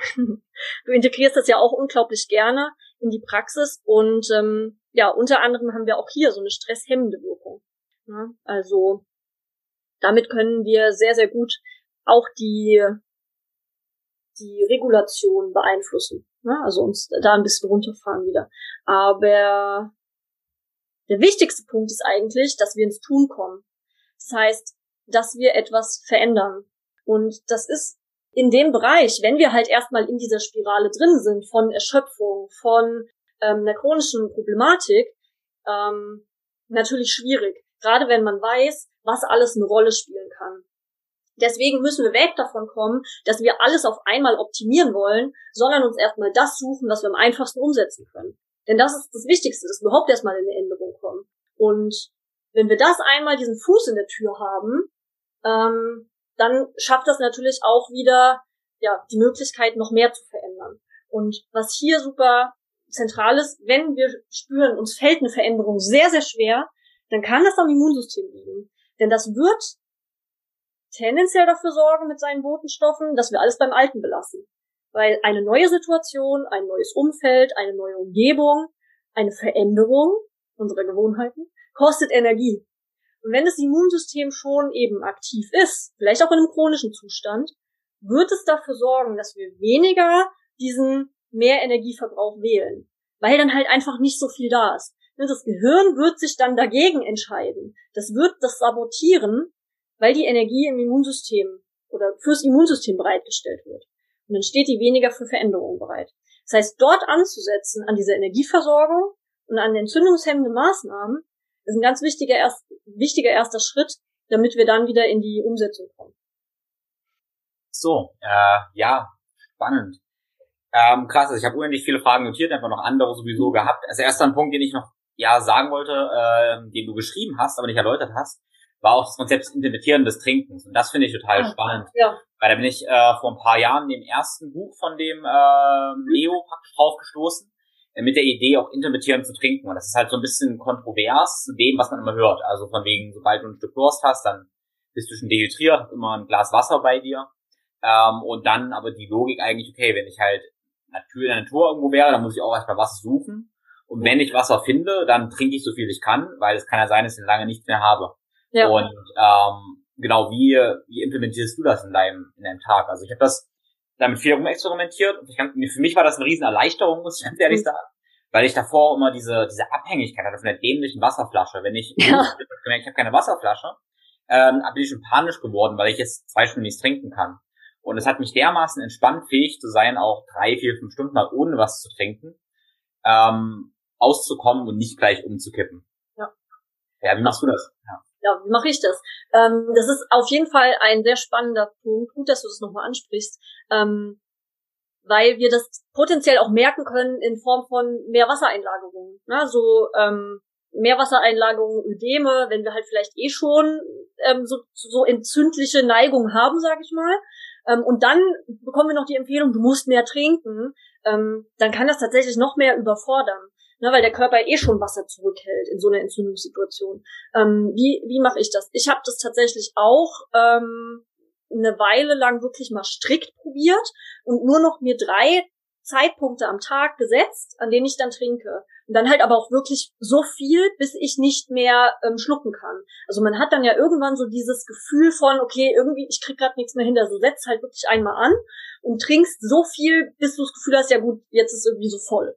Und das ist dann auch der Moment, ja, in dem es dann erstmal reicht. Man geht äh, tatsächlich davon aus, ich habe das mal in einer ähm, in einem Paper gelesen, dass du im Mund schon oder, oder vom Mund her beim Trinken ein Feedback hast zum Gehirn und dass dein Gehirn dann abschätzen kann, wie viel Flüssigkeit du gerade aufgenommen hast und dadurch dann auch, auch steuert, ob du jetzt noch gerade mehr brauchst oder nicht. So, also das, heißt, du hast wohl so, so einen ganz direkten Feedback-Mechanismus für die Flüssigkeitsaufnahme. Ähm, und ja, ich trinke dann halt morgens direkt nach dem Aufstehen was, dann mittags und abends. So habe ich das ein paar Tage lang gemacht und ich fand es auch, wie du schon sagst, so unglaublich befreiend irgendwie. Und ich hatte auch zwischendrin dann, klar, gerade wenn man viel redet, ähm, dann schon mal so irgendwie das, das Gefühl von einem trockenen Mund oder dass ich mal was trinken muss, aber es war, ja, also für mich auch ein echt angenehmes Gefühl irgendwie. So, also so kann man das machen. Man kann sich natürlich auch mehr Zeitpunkte setzen oder halt auch einfach erstmal versuchen, drauf zu hören, wann kommt denn jetzt wirklich ein Durstgefühl? Ne? Oder ist es jetzt vielleicht, weiß ich nicht, Langeweile, aus der ich was trinke? Und manchmal kriege ich halt auch das Feedback, ähm, dass jemand dann halt den ganzen Tag keinen Durst hat.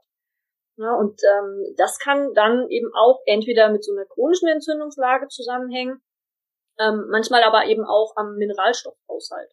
Das muss man dann so ein bisschen erörtern, noch ein bisschen rumprobieren, wie es halt einfach gut funktioniert. Aber manchmal kann das schon hilfreich sein, sich einfach Zeit, Zeiten zu setzen, mh, an denen man dann trinkt.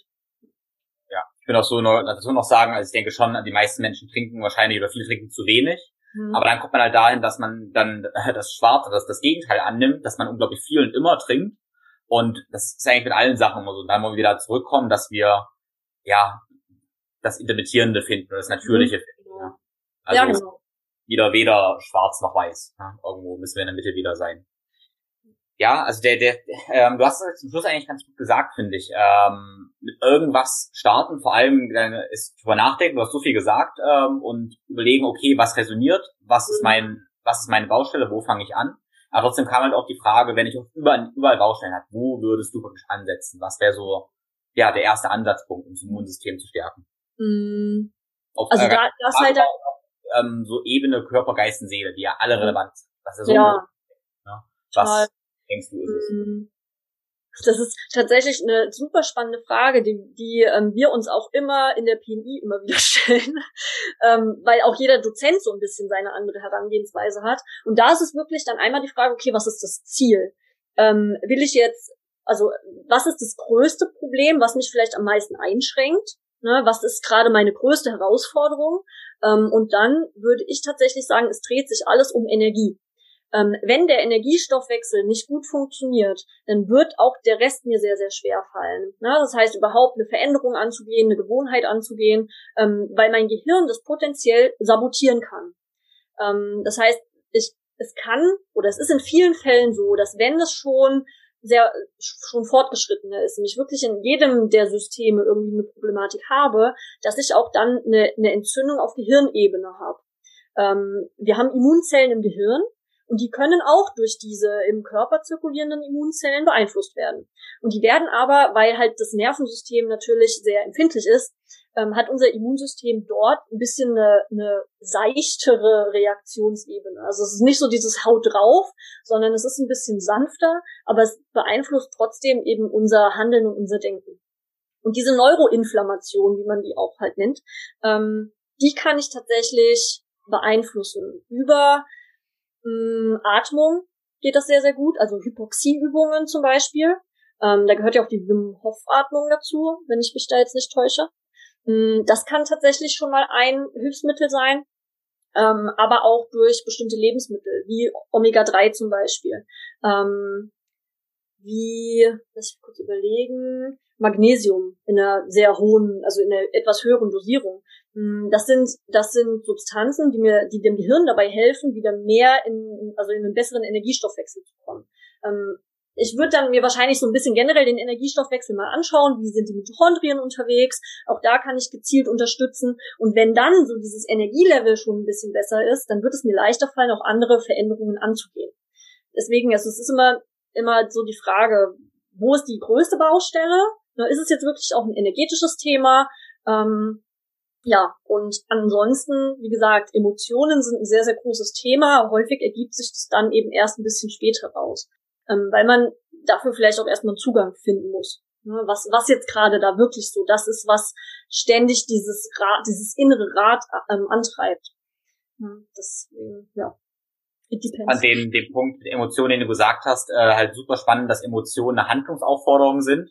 Und wenn wir Emotionen haben, wie eine Angst oder Sorgen und da nicht handeln, dass wir dann mhm. eigentlich ein Problem haben. Ja. Ähm, und das ist halt total interessant. Also ich weiß nicht, ob man das so herleiten kann, aber ich finde das Bild schön, dass Emotionen ja auch von Energie in Motion kommt, also ja. von Energie in Bewegung. Das heißt, eine Emotion regt uns dazu an, dass wir Energie in Bewegung bringen. Und wenn wir genau das nicht machen, äh, sondern uns nur Sorgen machen, ohne, ohne aktiv zu werden oder warum auch immer, ähm, also es finde ich interessant, dass jeder dann reflektiert, okay, wo, wo hakt's, also wo stoppt's, wo habe ich eine Handlungsaufforderung, die ich fühle, brauche ich noch irgendwas, aber ich tue nichts. Ja, ja, ist, absolut. Ähm, ja, wir haben da das Konzept, sag ich mal, des Text-Kontext-Modells. Das heißt, du als Individuum ähm, bist sozusagen der Text und der Kontext um dich herum ähm, bestimmt auch so ein bisschen darüber. Also das heißt, dein Umfeld, deine Beziehungen, dein die Bedürfnisse oder deine Bedürfnisse, wie du sie lebst und ausleben kannst. Ähm, und wenn diese die, wenn du als Individuum mit deinem Kontext harmonierst und übereinstimmst, dann ist alles cool. Aber wenn du als Individuum mit deinen Bedürfnissen und deiner Persönlichkeit in einem Konflikt stehst mit dem Kontext um dich herum, dann gibt's einen Konflikt, dann gibt's ein Problem. Und wenn du das gut und schnell lösen kannst, naja, dann kommst du halt wieder zum Gleichgewicht, aber wenn nicht, dann entsteht dort ein Problem. Dann wird dein Gehirn ständig auf der Suche sein nach einer Lösung. Und das kann dann auch, also diese Aktivierung von Stresssystem und Immunsystem geht in beide Richtungen. Ne? Also sowohl ein aktives Immunsystem aktiviert die Stressachsen, aber andersherum Stressachsen aktivieren halt auch das Immunsystem und können dann auch wieder für eine chronische Entzündung sorgen. Ne? Also das heißt, es bedingt sich so alles gegenseitig und Emotionen und ja, unsere Bedürfnisse sind dann sehr, sehr zentrales Thema, weil uns geht es ja am Ende immer darum, unsere Bedürfnisse bestmöglich zu erfüllen. Ne? Und wenn dann schon so diese Bedürfnisse vielleicht nach Sicherheit, nach Bindung, nach Liebe, so diese Grundbedürfnisse vielleicht schon nicht erfüllt sind, ja, dann ist halt so dieses ganze Haus, was darauf aufbaut, ähm, sehr, sehr wackelig. Ähm, genau, bei dem Punkt finde ich halt wirklich super interessant, weil immer das Thema so Emotionen und ähm, Gedanken, wie auch immer, so ganz krass getrennt ist vom Körper, aber du halt so ziemlich logisch einfach zeigst, wie ähm, ja die Emotionen eigentlich ein ganz, ganz fester Teil davon sind, die unsere Hormone bestimmen und steuern und halt auch andersrum. Das ist halt, ähm, ja, dass wir das überhaupt nicht trennen dürfen, nicht trennen können und das ein integraler Bestandteil davon ist, ja. Das ja, das, ja, der Begriff Somatik fällt da ja sehr oft. Und ähm, am Ende ist es genau das, von der Psyche in den Körper. So, das beschreibt eigentlich. sehr, sehr gut. Ja, also eine Frage, ähm, tatsächlich, ich weiß nicht, die habe ich ja vorhin schon geschrieben, ähm, war bezüglich Vitamin B15. Weißt hm. du da was drüber? Ich habe äh, ich hab tatsächlich versucht, da wissenschaftliche ähm, Daten zu finden und ich weiß ja nicht, wie es dir geht, ob du da mal so geguckt hast danach, aber es, ich habe so, also zumindest neue Untersuchungen nicht gefunden ähm, zumindest so auf meinen üblichen Wegen, so bei PubMed oder so, da gibt's Untersuchungen von 1970 und 80, so, das sind so die letzten. Und ähm, naja, also Vitamin B15, das war mal als Vitamin so deklariert, mittlerweile ist es aber nicht mehr, weil halt so die, die Daten dazu fehlen.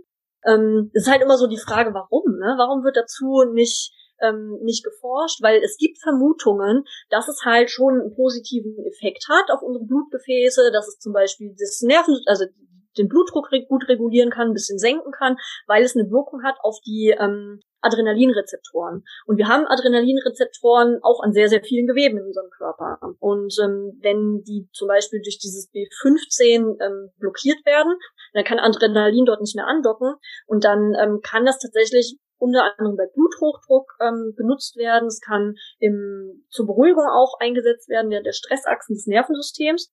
Ähm, sorgt halt damit für Entspannung und es hat auch in der Atmungskette eine Wirkung, ähm, sodass das äh, ja für mehr Energie zum Beispiel sorgen kann. Also das waren so zumindest die Infos, die ich darüber gefunden habe, die Vermutungen, ähm, aber so wirklich halt was handfestes konnte ich leider nicht. Ähm, ja, konnte ich leider oh, nicht. Hat jemand? Ach so, nee ja, also wie gesagt, ich konnte leider nichts Handfestes finden, ähm, hab's aber auch bisher noch noch nie gehört. Ne? Aber das muss ja nichts heißen. ja, also ich habe auch nicht viel Ahnung von. Ich weiß, dass der Herr Krebs, der auch den Krebszyklus da beschrieben hat, 1950, mhm. Glaube ich, war das, ähm, hat da diese Pangansäure oder so heißt das Ding oh. äh, mit entdeckt.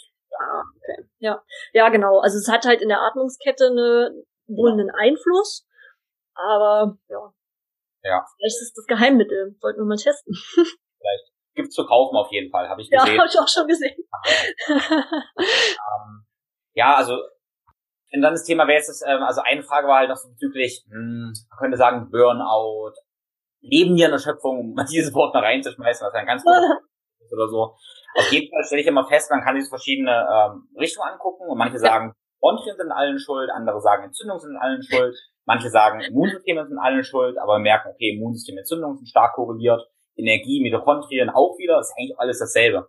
Mhm. und dann ähm, kommt immer dieses Burnout oder Nebennierenschöpfung, was auch immer, wie wir das irgendwie nennen. Also absoluter Energiemangel, würde ich einfach mal sagen. Ähm, auf jeden Fall die Frage, die reinkam, war jetzt praktisch, inwiefern ähm, korrelierst du ein überaktives Immunsystem äh, oder ein entgleistes Immunsystem mit einem Burnout? Vielleicht auch in deinen Worten, was ist deine Ansicht nach ein Burnout und was ist die Korrelation zum Immunsystem? Ah, okay. Ähm, also, du hast letztens auf Instagram so schön über was nährt dich äh, gesprochen und über die Ressourcen, die man so hat.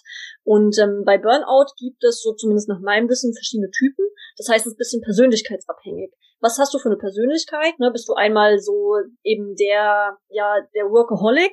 Ähm, und, und das kann halt in eine Richtung gehen. Aber es gibt wohl auch noch weitere Unterformen der Depression, die sich halt dann unterschiedlich äußern können ich unter, verstehe unter Burnout ähm, sowas wie, ich bin wirklich an meine absolute Grenze gegangen. Ich habe meine Ressourcen aufgebraucht, ich habe sie nicht wieder aufgefüllt, ich habe nichts, ähm, ich habe ja mir nichts zugeführt, was mich nährt. Auf diesen vielen verschiedenen Ebenen. Ne, die, was wirklich meine, meine, meine Energie mir wieder auflädt, meine Akkus auflädt, mein Akkus leer. Das ähm, sehe ich so ein bisschen in, in diesem Burnout. Und das ist auch tatsächlich was, was man dann auch oft in diesen verschiedenen Systemen sehen kann. Also sowohl die Mitochondrien arbeiten nicht mehr richtig, wir haben eine, eine Verschiebung im Tryptophan-Serotoninstoffwechsel, das heißt Serotonin zentral ist zu gering. Ähm, Tryptophan, also im, im, im Gehirn wird aus Tryptophan Serotonin. Und Serotonin muss aber, damit es im, auf unsere Stimmung zum Beispiel wirken kann, im Gehirn aus Tryptophan ähm, hergestellt werden. Das Serotonin, was wir im Körper zirkulieren haben, was zum Beispiel im Darm wirken kann, auf unsere, ähm, auf, auf die Verdauung positiv, das kann nicht die Blut-Hirn-Schranke passieren. Das heißt, das Tryptophan muss die Blut-Hirn-Schranke passieren, damit es im Gehirn zu Serotonin werden kann. Ein aktives Immunsystem wird aus Tryptophan über den, über ein Enzym ähm, Kynorininsäure machen. Das, das provoziert ein aktives Immunsystem mit den Zytokinen. Das heißt, das Tryptophan steht weniger im Gehirn für die Serotoninproduktion zur Verfügung. Ich habe also weniger Tryptophan durch diese Zytokine, die zirkulieren. Das ist auch unter anderem beteiligt an diesen Stimmungs, also geringer Stimmung und ich will niemanden sehen, wenn ich krank bin. Ähm, das ist so diese, ich sag mal, depressive Begleiterscheinung bei, einem, bei einer Krankheit. Ne, da bin ich einfach schlecht drauf und ich will meine Ruhe. Und ähm, bei einem chronisch aktiven Immunsystem passiert das auch.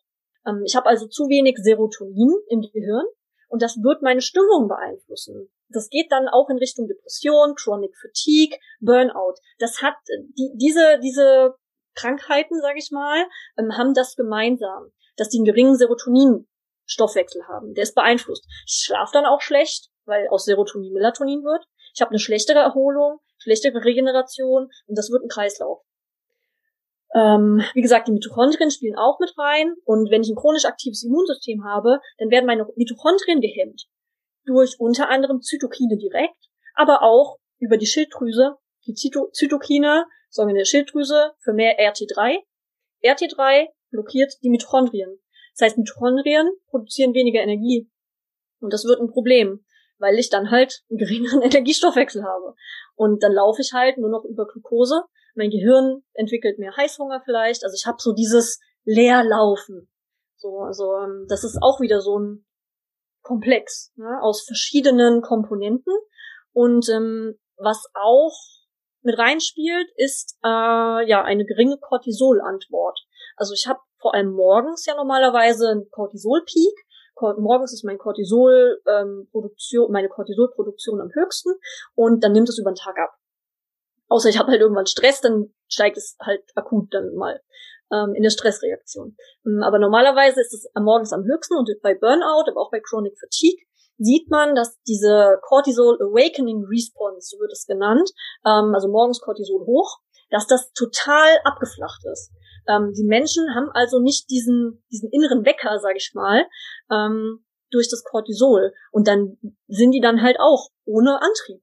Ja, dann kommst du morgens einfach nicht in Gang. Und auch das kann ausgelöst werden, eben durch diese chronische Entzündung. Wir haben ja gesehen jetzt, chronische Entzündung oder generell Immunaktivierung führt zu einer Stressachsenaktivierung. Und wenn ich das dauerhaft habe, dann kann es dazu führen, dass zentral, also im Gehirn, die Cortisolproduktion gedrosselt wird. Und dann sind nicht meine Nebennieren daran schuld, weil die führen nur aus. Die können nicht in der Cortisolproduktion erschöpfen. Dieses Wort der Nebennierenschwäche ist so ein bisschen schwierig, weil das gibt es theoretisch, das gibt es eigentlich nicht. Es ist halt so, ich finde es schwierig in dem Sinne, weil man halt dadurch die Nebenniere dafür verantwortlich macht und versucht, die zu unterstützen, damit die doch endlich wieder Cortisol produziert. Aber hier liegt halt nicht das Problem, sondern das ist eben ähm, in diesem ganzen Zusammenspiel und dass zentral die Cortisolproduktion gering, geringer wird. Das heißt, ich habe erst eine erhöhte Produktion und ich habe ja diese Feedback Loops immer zum Gehirn, ja, aus dem Körper, das Cortisol zirkuliert im Körper übers Blut, kommt am Gehirn irgendwann an und das Gehirn kann cortisolresistent werden. Ja, genauso wie ich eine Insulinresistenz entwickeln kann, kann ich eine Cortisolresistenz entwickeln. Es geht auch auf Immunzellen. Ähm, und die nutzen das tatsächlich in der Akutphase auch, damit Cortisol nicht gleich wieder die Entzündung hemmt. Ich will ja eine Entzündung. Aber wenn es zu lange dauert oder zu lange generell der Stress da ist, die Immunreaktion zu lange anhält, dann habe ich erst viel Cortisol und das kennen wir auch von Insulin. Wenn das lange viel da ist, dann werden die Zellen irgendwann resistent. Und das habe ich auch bei Cortisol. Und dann habe ich halt ähm, irgendwann so einen ganz gestörten ähm, Zyklus darin, in diesen Stressachsen auch. Dann ist Desynchronisierung. Und ähm, dann entsteht sowas auch wie innere Unruhe oder diese Antriebslosigkeit und Erschöpfung. Also ganz, ganz ähm, großes Bild. ja. Ja, total spannend. Ich glaube, das sollte ja jemand drüber nachdenken, weil so diese Nebennierenschwäche, das ist halt so ein Thema, so ein Trigger-Thema, wo man sich ja. kann, weil das immer so jeder sagt. Man muss halt jeder verstehen, dass Nebennieren, aber auch solche Schilddrüse, auch ausführende ja. Organe sind ja. erstmal und gesteuert werden durch ähm, ja, Botenstoffe aus dem Gehirn. Ja. ja. Schilddrüse ist ein ähnliches Thema. Also mhm. wenn die Signale nicht mehr bekommt, dann kann ich auch die Schilddrüse unterstützen, wie ich möchte. Wenn die Signale nicht gesendet werden vom Gehirn über TSH oder was auch immer, ja. dann ähm, funktioniert das Ganze nicht. Genau. genau. Ja. War ein kleiner Ausflug, der mich immer ähm, ja, Absolut, es geht mir auch so. ja. ja. Spannend. Äh, was mich zum, was mich aber noch einfach brennend interessiert, ähm, hatte ich dich schon mal gefragt, aber finde ich so spannend, weil, weil ich das immer gefragt werde. Wenn ich jetzt also was würdest du konkret machen, äh, wenn du jetzt deinen Finger zum Beispiel gebrochen hast? Ne? Da haben wir gesagt, okay, du wartest nach vier Tage. Ähm, und wir nehmen jetzt einfach mal an, du hast aber deine Emotionen im Griff, du hast auch deinen Lebensstil soweit im Griff und sowas. Das ist alles erklärt. Aber was würdest du dann praktisch auch direkt nehmen, noch was Praktisches, um ähm, ja die, die Entzündungsphase dann zu, zu reduzieren? Ja, und ich sage mal ganz kurz, ich frage dich ja, was du tun würdest. Und ich frage dich nicht, was du anderen empfiehlst. Ne? Das ist immer ganz wenn wir hier miteinander reden. ja, ich kann ja hier aus erster Hand sprechen mit meinem Finger. Ähm, ich habe in der in der Akutphase direkt noch am Tag der nee nicht am Tag der Verletzung aber danach ähm, mir noch mal eine ganze Handvoll Supplements bestellt. Ähm, also ich habe einmal alles zugeführt was die Wundheilung unterstützt im Sinne von was die Immunzellen jetzt brauchen was die Zellen brauchen um aufgebaut zu werden. Das heißt ich habe neben der Akutphase ja der Entzündung wo einfach dieser Zellschrott abgebaut wird sage ich mal also die kaputten Zellen abgebaut werden ähm, habe ich ja dann auch relativ schnell eine Erneuerung der Zellen. Ähm, und da spielt ja bei Knochen, äh, ich glaube, da denkt jeder an Vitamin D. ähm, Vitamin D, Vitamin K ähm, spielt eine große Rolle, damit die Knochen aufgebaut werden können, damit die einfach äh, das Kalzium einlagern. Und ähm, was habe ich noch gemacht? Kollagen spielt eine große Rolle, weil das natürlich im, in den Geweben als Strukturprotein ähm, ja genutzt wird. Ähm, und das braucht als Kofaktoren Vitamin C und Zink. Ähm, also auch die habe ich mir etwas höher dosiert dann eben äh, zu Gemüte geführt und auch das jetzt noch. Ähm, dann, würde ich also, einmal kurz fragen, was auch eine Debatte ist, ähm, Vitamin C ähm, als Ascorbinsäure oder lieber als Calciumascorbat? Oder weil viele sagen ja, Ascorbinsäure ist ganz schlecht, manche sagen, es ist logisch. Mm, da bin ich ehrlich, da habe ich noch keine endgültige Meinung dazu und auch noch keine so richtige Erfahrung. Also ich habe jetzt weder mit dem einen noch mit dem anderen bessere oder schlechte Erfahrungen gemacht. Ähm, deswegen kann ich dir jetzt tatsächlich da nicht sagen, das eine oder das andere. Okay. Also genau, das ist dann der Punkt für die anderen. Also Ascorbinsäure gibt es in der Drogerie für geschenkt regelrecht und Calciumascorbat ist halt wesentlich teurer, soll dann angeblich halt gepuffert sein und besser sein ja, weiß man nicht. Ja, genau. Ja, keine, keine ähm, richtige Ja, genau. Mm, also das, ja, und ähm, Aminosäuren halt generell, also EAAs habe ich nochmal extra mit, mit zugeführt, ja, weil wir natürlich einfach Proteine brauchen, um Zellen zu bilden. Und auch das Immunsystem hat natürlich einen Proteinbedarf, ne? Weil wenn das Immunsystem aktiv werden muss, dann, dann, entste äh, dann teilen sich die Immunzellen ja auch. Das heißt, auch da entstehen neue Zellen und auch da brauche ich Proteine. Ähm, das heißt, damit die Entzündung hier richtig ablaufen kann, ähm, ist das wichtig. Äh, ja, Arachidonsäure habe ich jetzt nicht extra genommen, aber eben Omega-3 ähm, kam dann eben jetzt nach einer Woche mit ins Spiel und man kann dann auch noch, also ich habe es jetzt nicht extra ge genutzt, weil ich halt, ähm, die Schwellung ist zurückgegangen, es ist nicht mehr rot. Ähm, ich gehe davon aus, dass die Entzündungsreaktion an sich da jetzt schon sich wieder gut im Griff hat. Ähm, aber was ähm, ach nee, was habe ich noch? Ah, Vitamin A und Vitamin E. Also die waren auch noch mit, mit Bestandteil, weil die auch im, im, aufs Immunsystem wirken. Mm, und auch auf die Wundheilung generell, also auf die Zellregeneration und auf die Bildung. Mm, Kurkumin könnte man noch zusätzlich nehmen als ja entzündungshemmende hemmende Substanz. Mm, und was ich ganz wichtig finde im Lebensstilbereich ist halt noch die, die Ruhe und der Schlaf. Ne? Also ich sollte halt auch für optimalen Schlaf sorgen, weil in der Nacht das Immunsystem hauptsächlich arbeitet. Wenn, wenn es Reparaturprozesse ähm, angehen muss. Weil in der Nacht die anderen Organe weniger Energie verbrauchen. So. Also das Immunsystem ist tatsächlich hauptsächlich nachtaktiv. Hm. Und was, ähm, was ich dann auch noch nutzen kann, ist ähm, ja, wenn gerade in diesem chronischen Bereich ist, ich kann ähm, auch dabei helfen, dass meine Zellen wieder in den mitochondrialen Stoffwechsel zurückschalten, sozusagen. Also die Immunzellen sind abhängig von der anaeroben ähm, Stoffwechsellage, also ohne Sauerstoff, und ähm, werden dann halt hauptsächlich Glucose nutzen und werden diesen Mitochondrien-Stoffwechsel blockieren. So, und ich kann natürlich auch da einmal über relevante Nährstoffe, die für, für die Mitochondrien wichtig sind, sowas wie Q10 zum Beispiel, ist da ganz zentral, aber auch B-Vitamine, ähm, kann ich unter anderem dabei helfen, dass die Mitochondrien wieder mehr Substanz haben, um zu arbeiten. Genau. Und auch über Atmung. Atmung hilft da auch sehr gut dabei. Atemtechniken. Jo. Cool.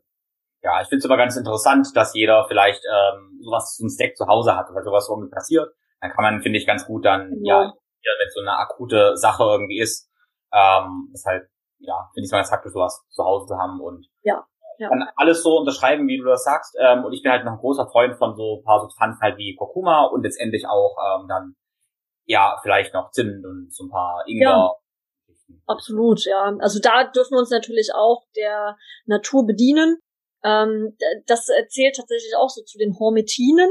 Ähm, das heißt so solche Phyto, Phytonährstoffe oder so. Und die regen auch unter anderem die, Zell, die Zellentgiftung an oder die Entgiftung generell im Körper und ähm, lassen den Körper mehr eigene Antioxidantien produzieren. Ja, das ist ganz cool. Ja, sehr schön. Ich denke, wir haben ein ganz gutes, ja, rundes Bild bekommen, obwohl wir natürlich noch tausend Sachen mehr besprechen ja, können. Absolut. Erstmal, ähm, ja, waren es ein Anstieg, wo jeder ein bisschen was gefunden hat, wo er dran, ja, denken kann. Und genau, zum Abschluss hätte ich gerne, ähm, also ich weiß, du ja, hast ja auch selber dein eigenes Projekt und ich würde einfach bitten, noch kurz dein Projekt praktisch vorzustellen, weil ich es so toll finde, woran du ähm, ja praktisch gerade arbeitest. Ja, genau. Äh, sehr gerne. ähm, ja, ich arbeite jetzt gerade an einem Coaching-Programm für Gesundheitscoaches, für Personal Trainer, für Ernährungsberater und Therapeuten, die eben diesen Bereich der Psychoneuroimmunologie ähm, verstehen möchten, die da diese Zusammenhänge ähm, verstehen möchten, so wie ich sie jetzt heute auch so ein bisschen aufgezeigt habe. Und ähm, ja, dann eben damit ihren Kunden ähm, neue, neue Optionen aufzeigen können. Ne? Das heißt einmal mehr Klarheit, ähm, das heißt, neben diesen theoretischen Inhalten wird es auch viel Praxisinput geben, zum Beispiel Protokolle für die Wundheilung, ähm, Protokolle, was kann ich machen, um die Stressachsen zu beruhigen oder eben das Immunsystem zu unterstützen. Ähm, und ja, dann soll es halt von, die Theorie, von der Theorie in die Praxis gehen. Einfach damit man selber ein bisschen mehr Klarheit hat für was kann ich machen, damit man einen roten Faden hat, auch für seine Kunden, die dann einfach besser unterstützen kann. Genau. Und das ist eben ein Online-Coaching. Und da ja, setzen wir uns jede Woche im Prinzip dann auch mit, mit so Live-Calls, wie du es ja auch äh, jetzt hier machst, ähm, zusammen und besprechen dann Fallbeispiele, besprechen Fragen. Ähm, wir werden selber auch ähm, einiges testen. So Darmflora-Analyse wird mit Bestandteil sein, auch Insulin mal messen. Genau. Und ja, einfach um noch besser coachen und anderen Menschen weiterhelfen zu können. Oder sich selbst. Also man muss, man muss nicht unbedingt Coach dafür sein. Also auch wenn man sich selber interessiert dafür, einfach selber für sich mehr lernen und wissen möchte, dann kann man auch mitmachen. Cool. Ja, ich bin gespannt, ich bin gespannt, werde dann auf jeden Fall dann noch berichten, weil ähm, ich weiß, ist ja immer ganz cool, wenn wir gehen immer mal spazieren und mhm. ja, das ist immer ähm, einfach super, super spannend, wenn die Stunden verfliegen und wir von mindestens Tausende kommen, ist total inspirierend. Vielen, vielen Dank fürs Zuhören. Ich hoffe, du konntest einiges mitnehmen und kannst vor allem das ganze Gelernte in die Praxis einsetzen. Denke mal dran, Step by Step, Schritt für Schritt. Immer eine neue Strategie, was du letztendlich irgendwann einen ganzheitlichen Lebensstil hast, der dich zu optimaler Gesundheit und Fitness bringt. Alles, über das wir gesprochen haben, findest du verlinkt in den Show Notes. Ich würde mich sehr freuen, wenn du uns eine Bewertung bei Apple Podcasts hinterlässt und den Podcast in der Story auf Instagram teilst. Ganz lieben Dank dafür. In den Show Notes findest du auch die Tim empfiehlt Seite, wo du alle Empfehlungen findest, was ich für Produkte benutze und was ich auch für meine Klienten gerne empfehle. Bedenke immer, dass du, wenn du diese Links benutzt, einerseits meinen Podcast unterstützt, natürlich auch großartige Partner und auch dich und deinen Körper. Wenn du dich jetzt fragst, wie du das Ganze in die Praxis umsetzt und schon oft die Erfahrung gemacht hast, hey, du probierst irgendwas, aber es klappt dann doch nicht so richtig, weil du einfach an der Umsetzung scheiterst, ne? dann stehe ich dir als Coach zur Seite.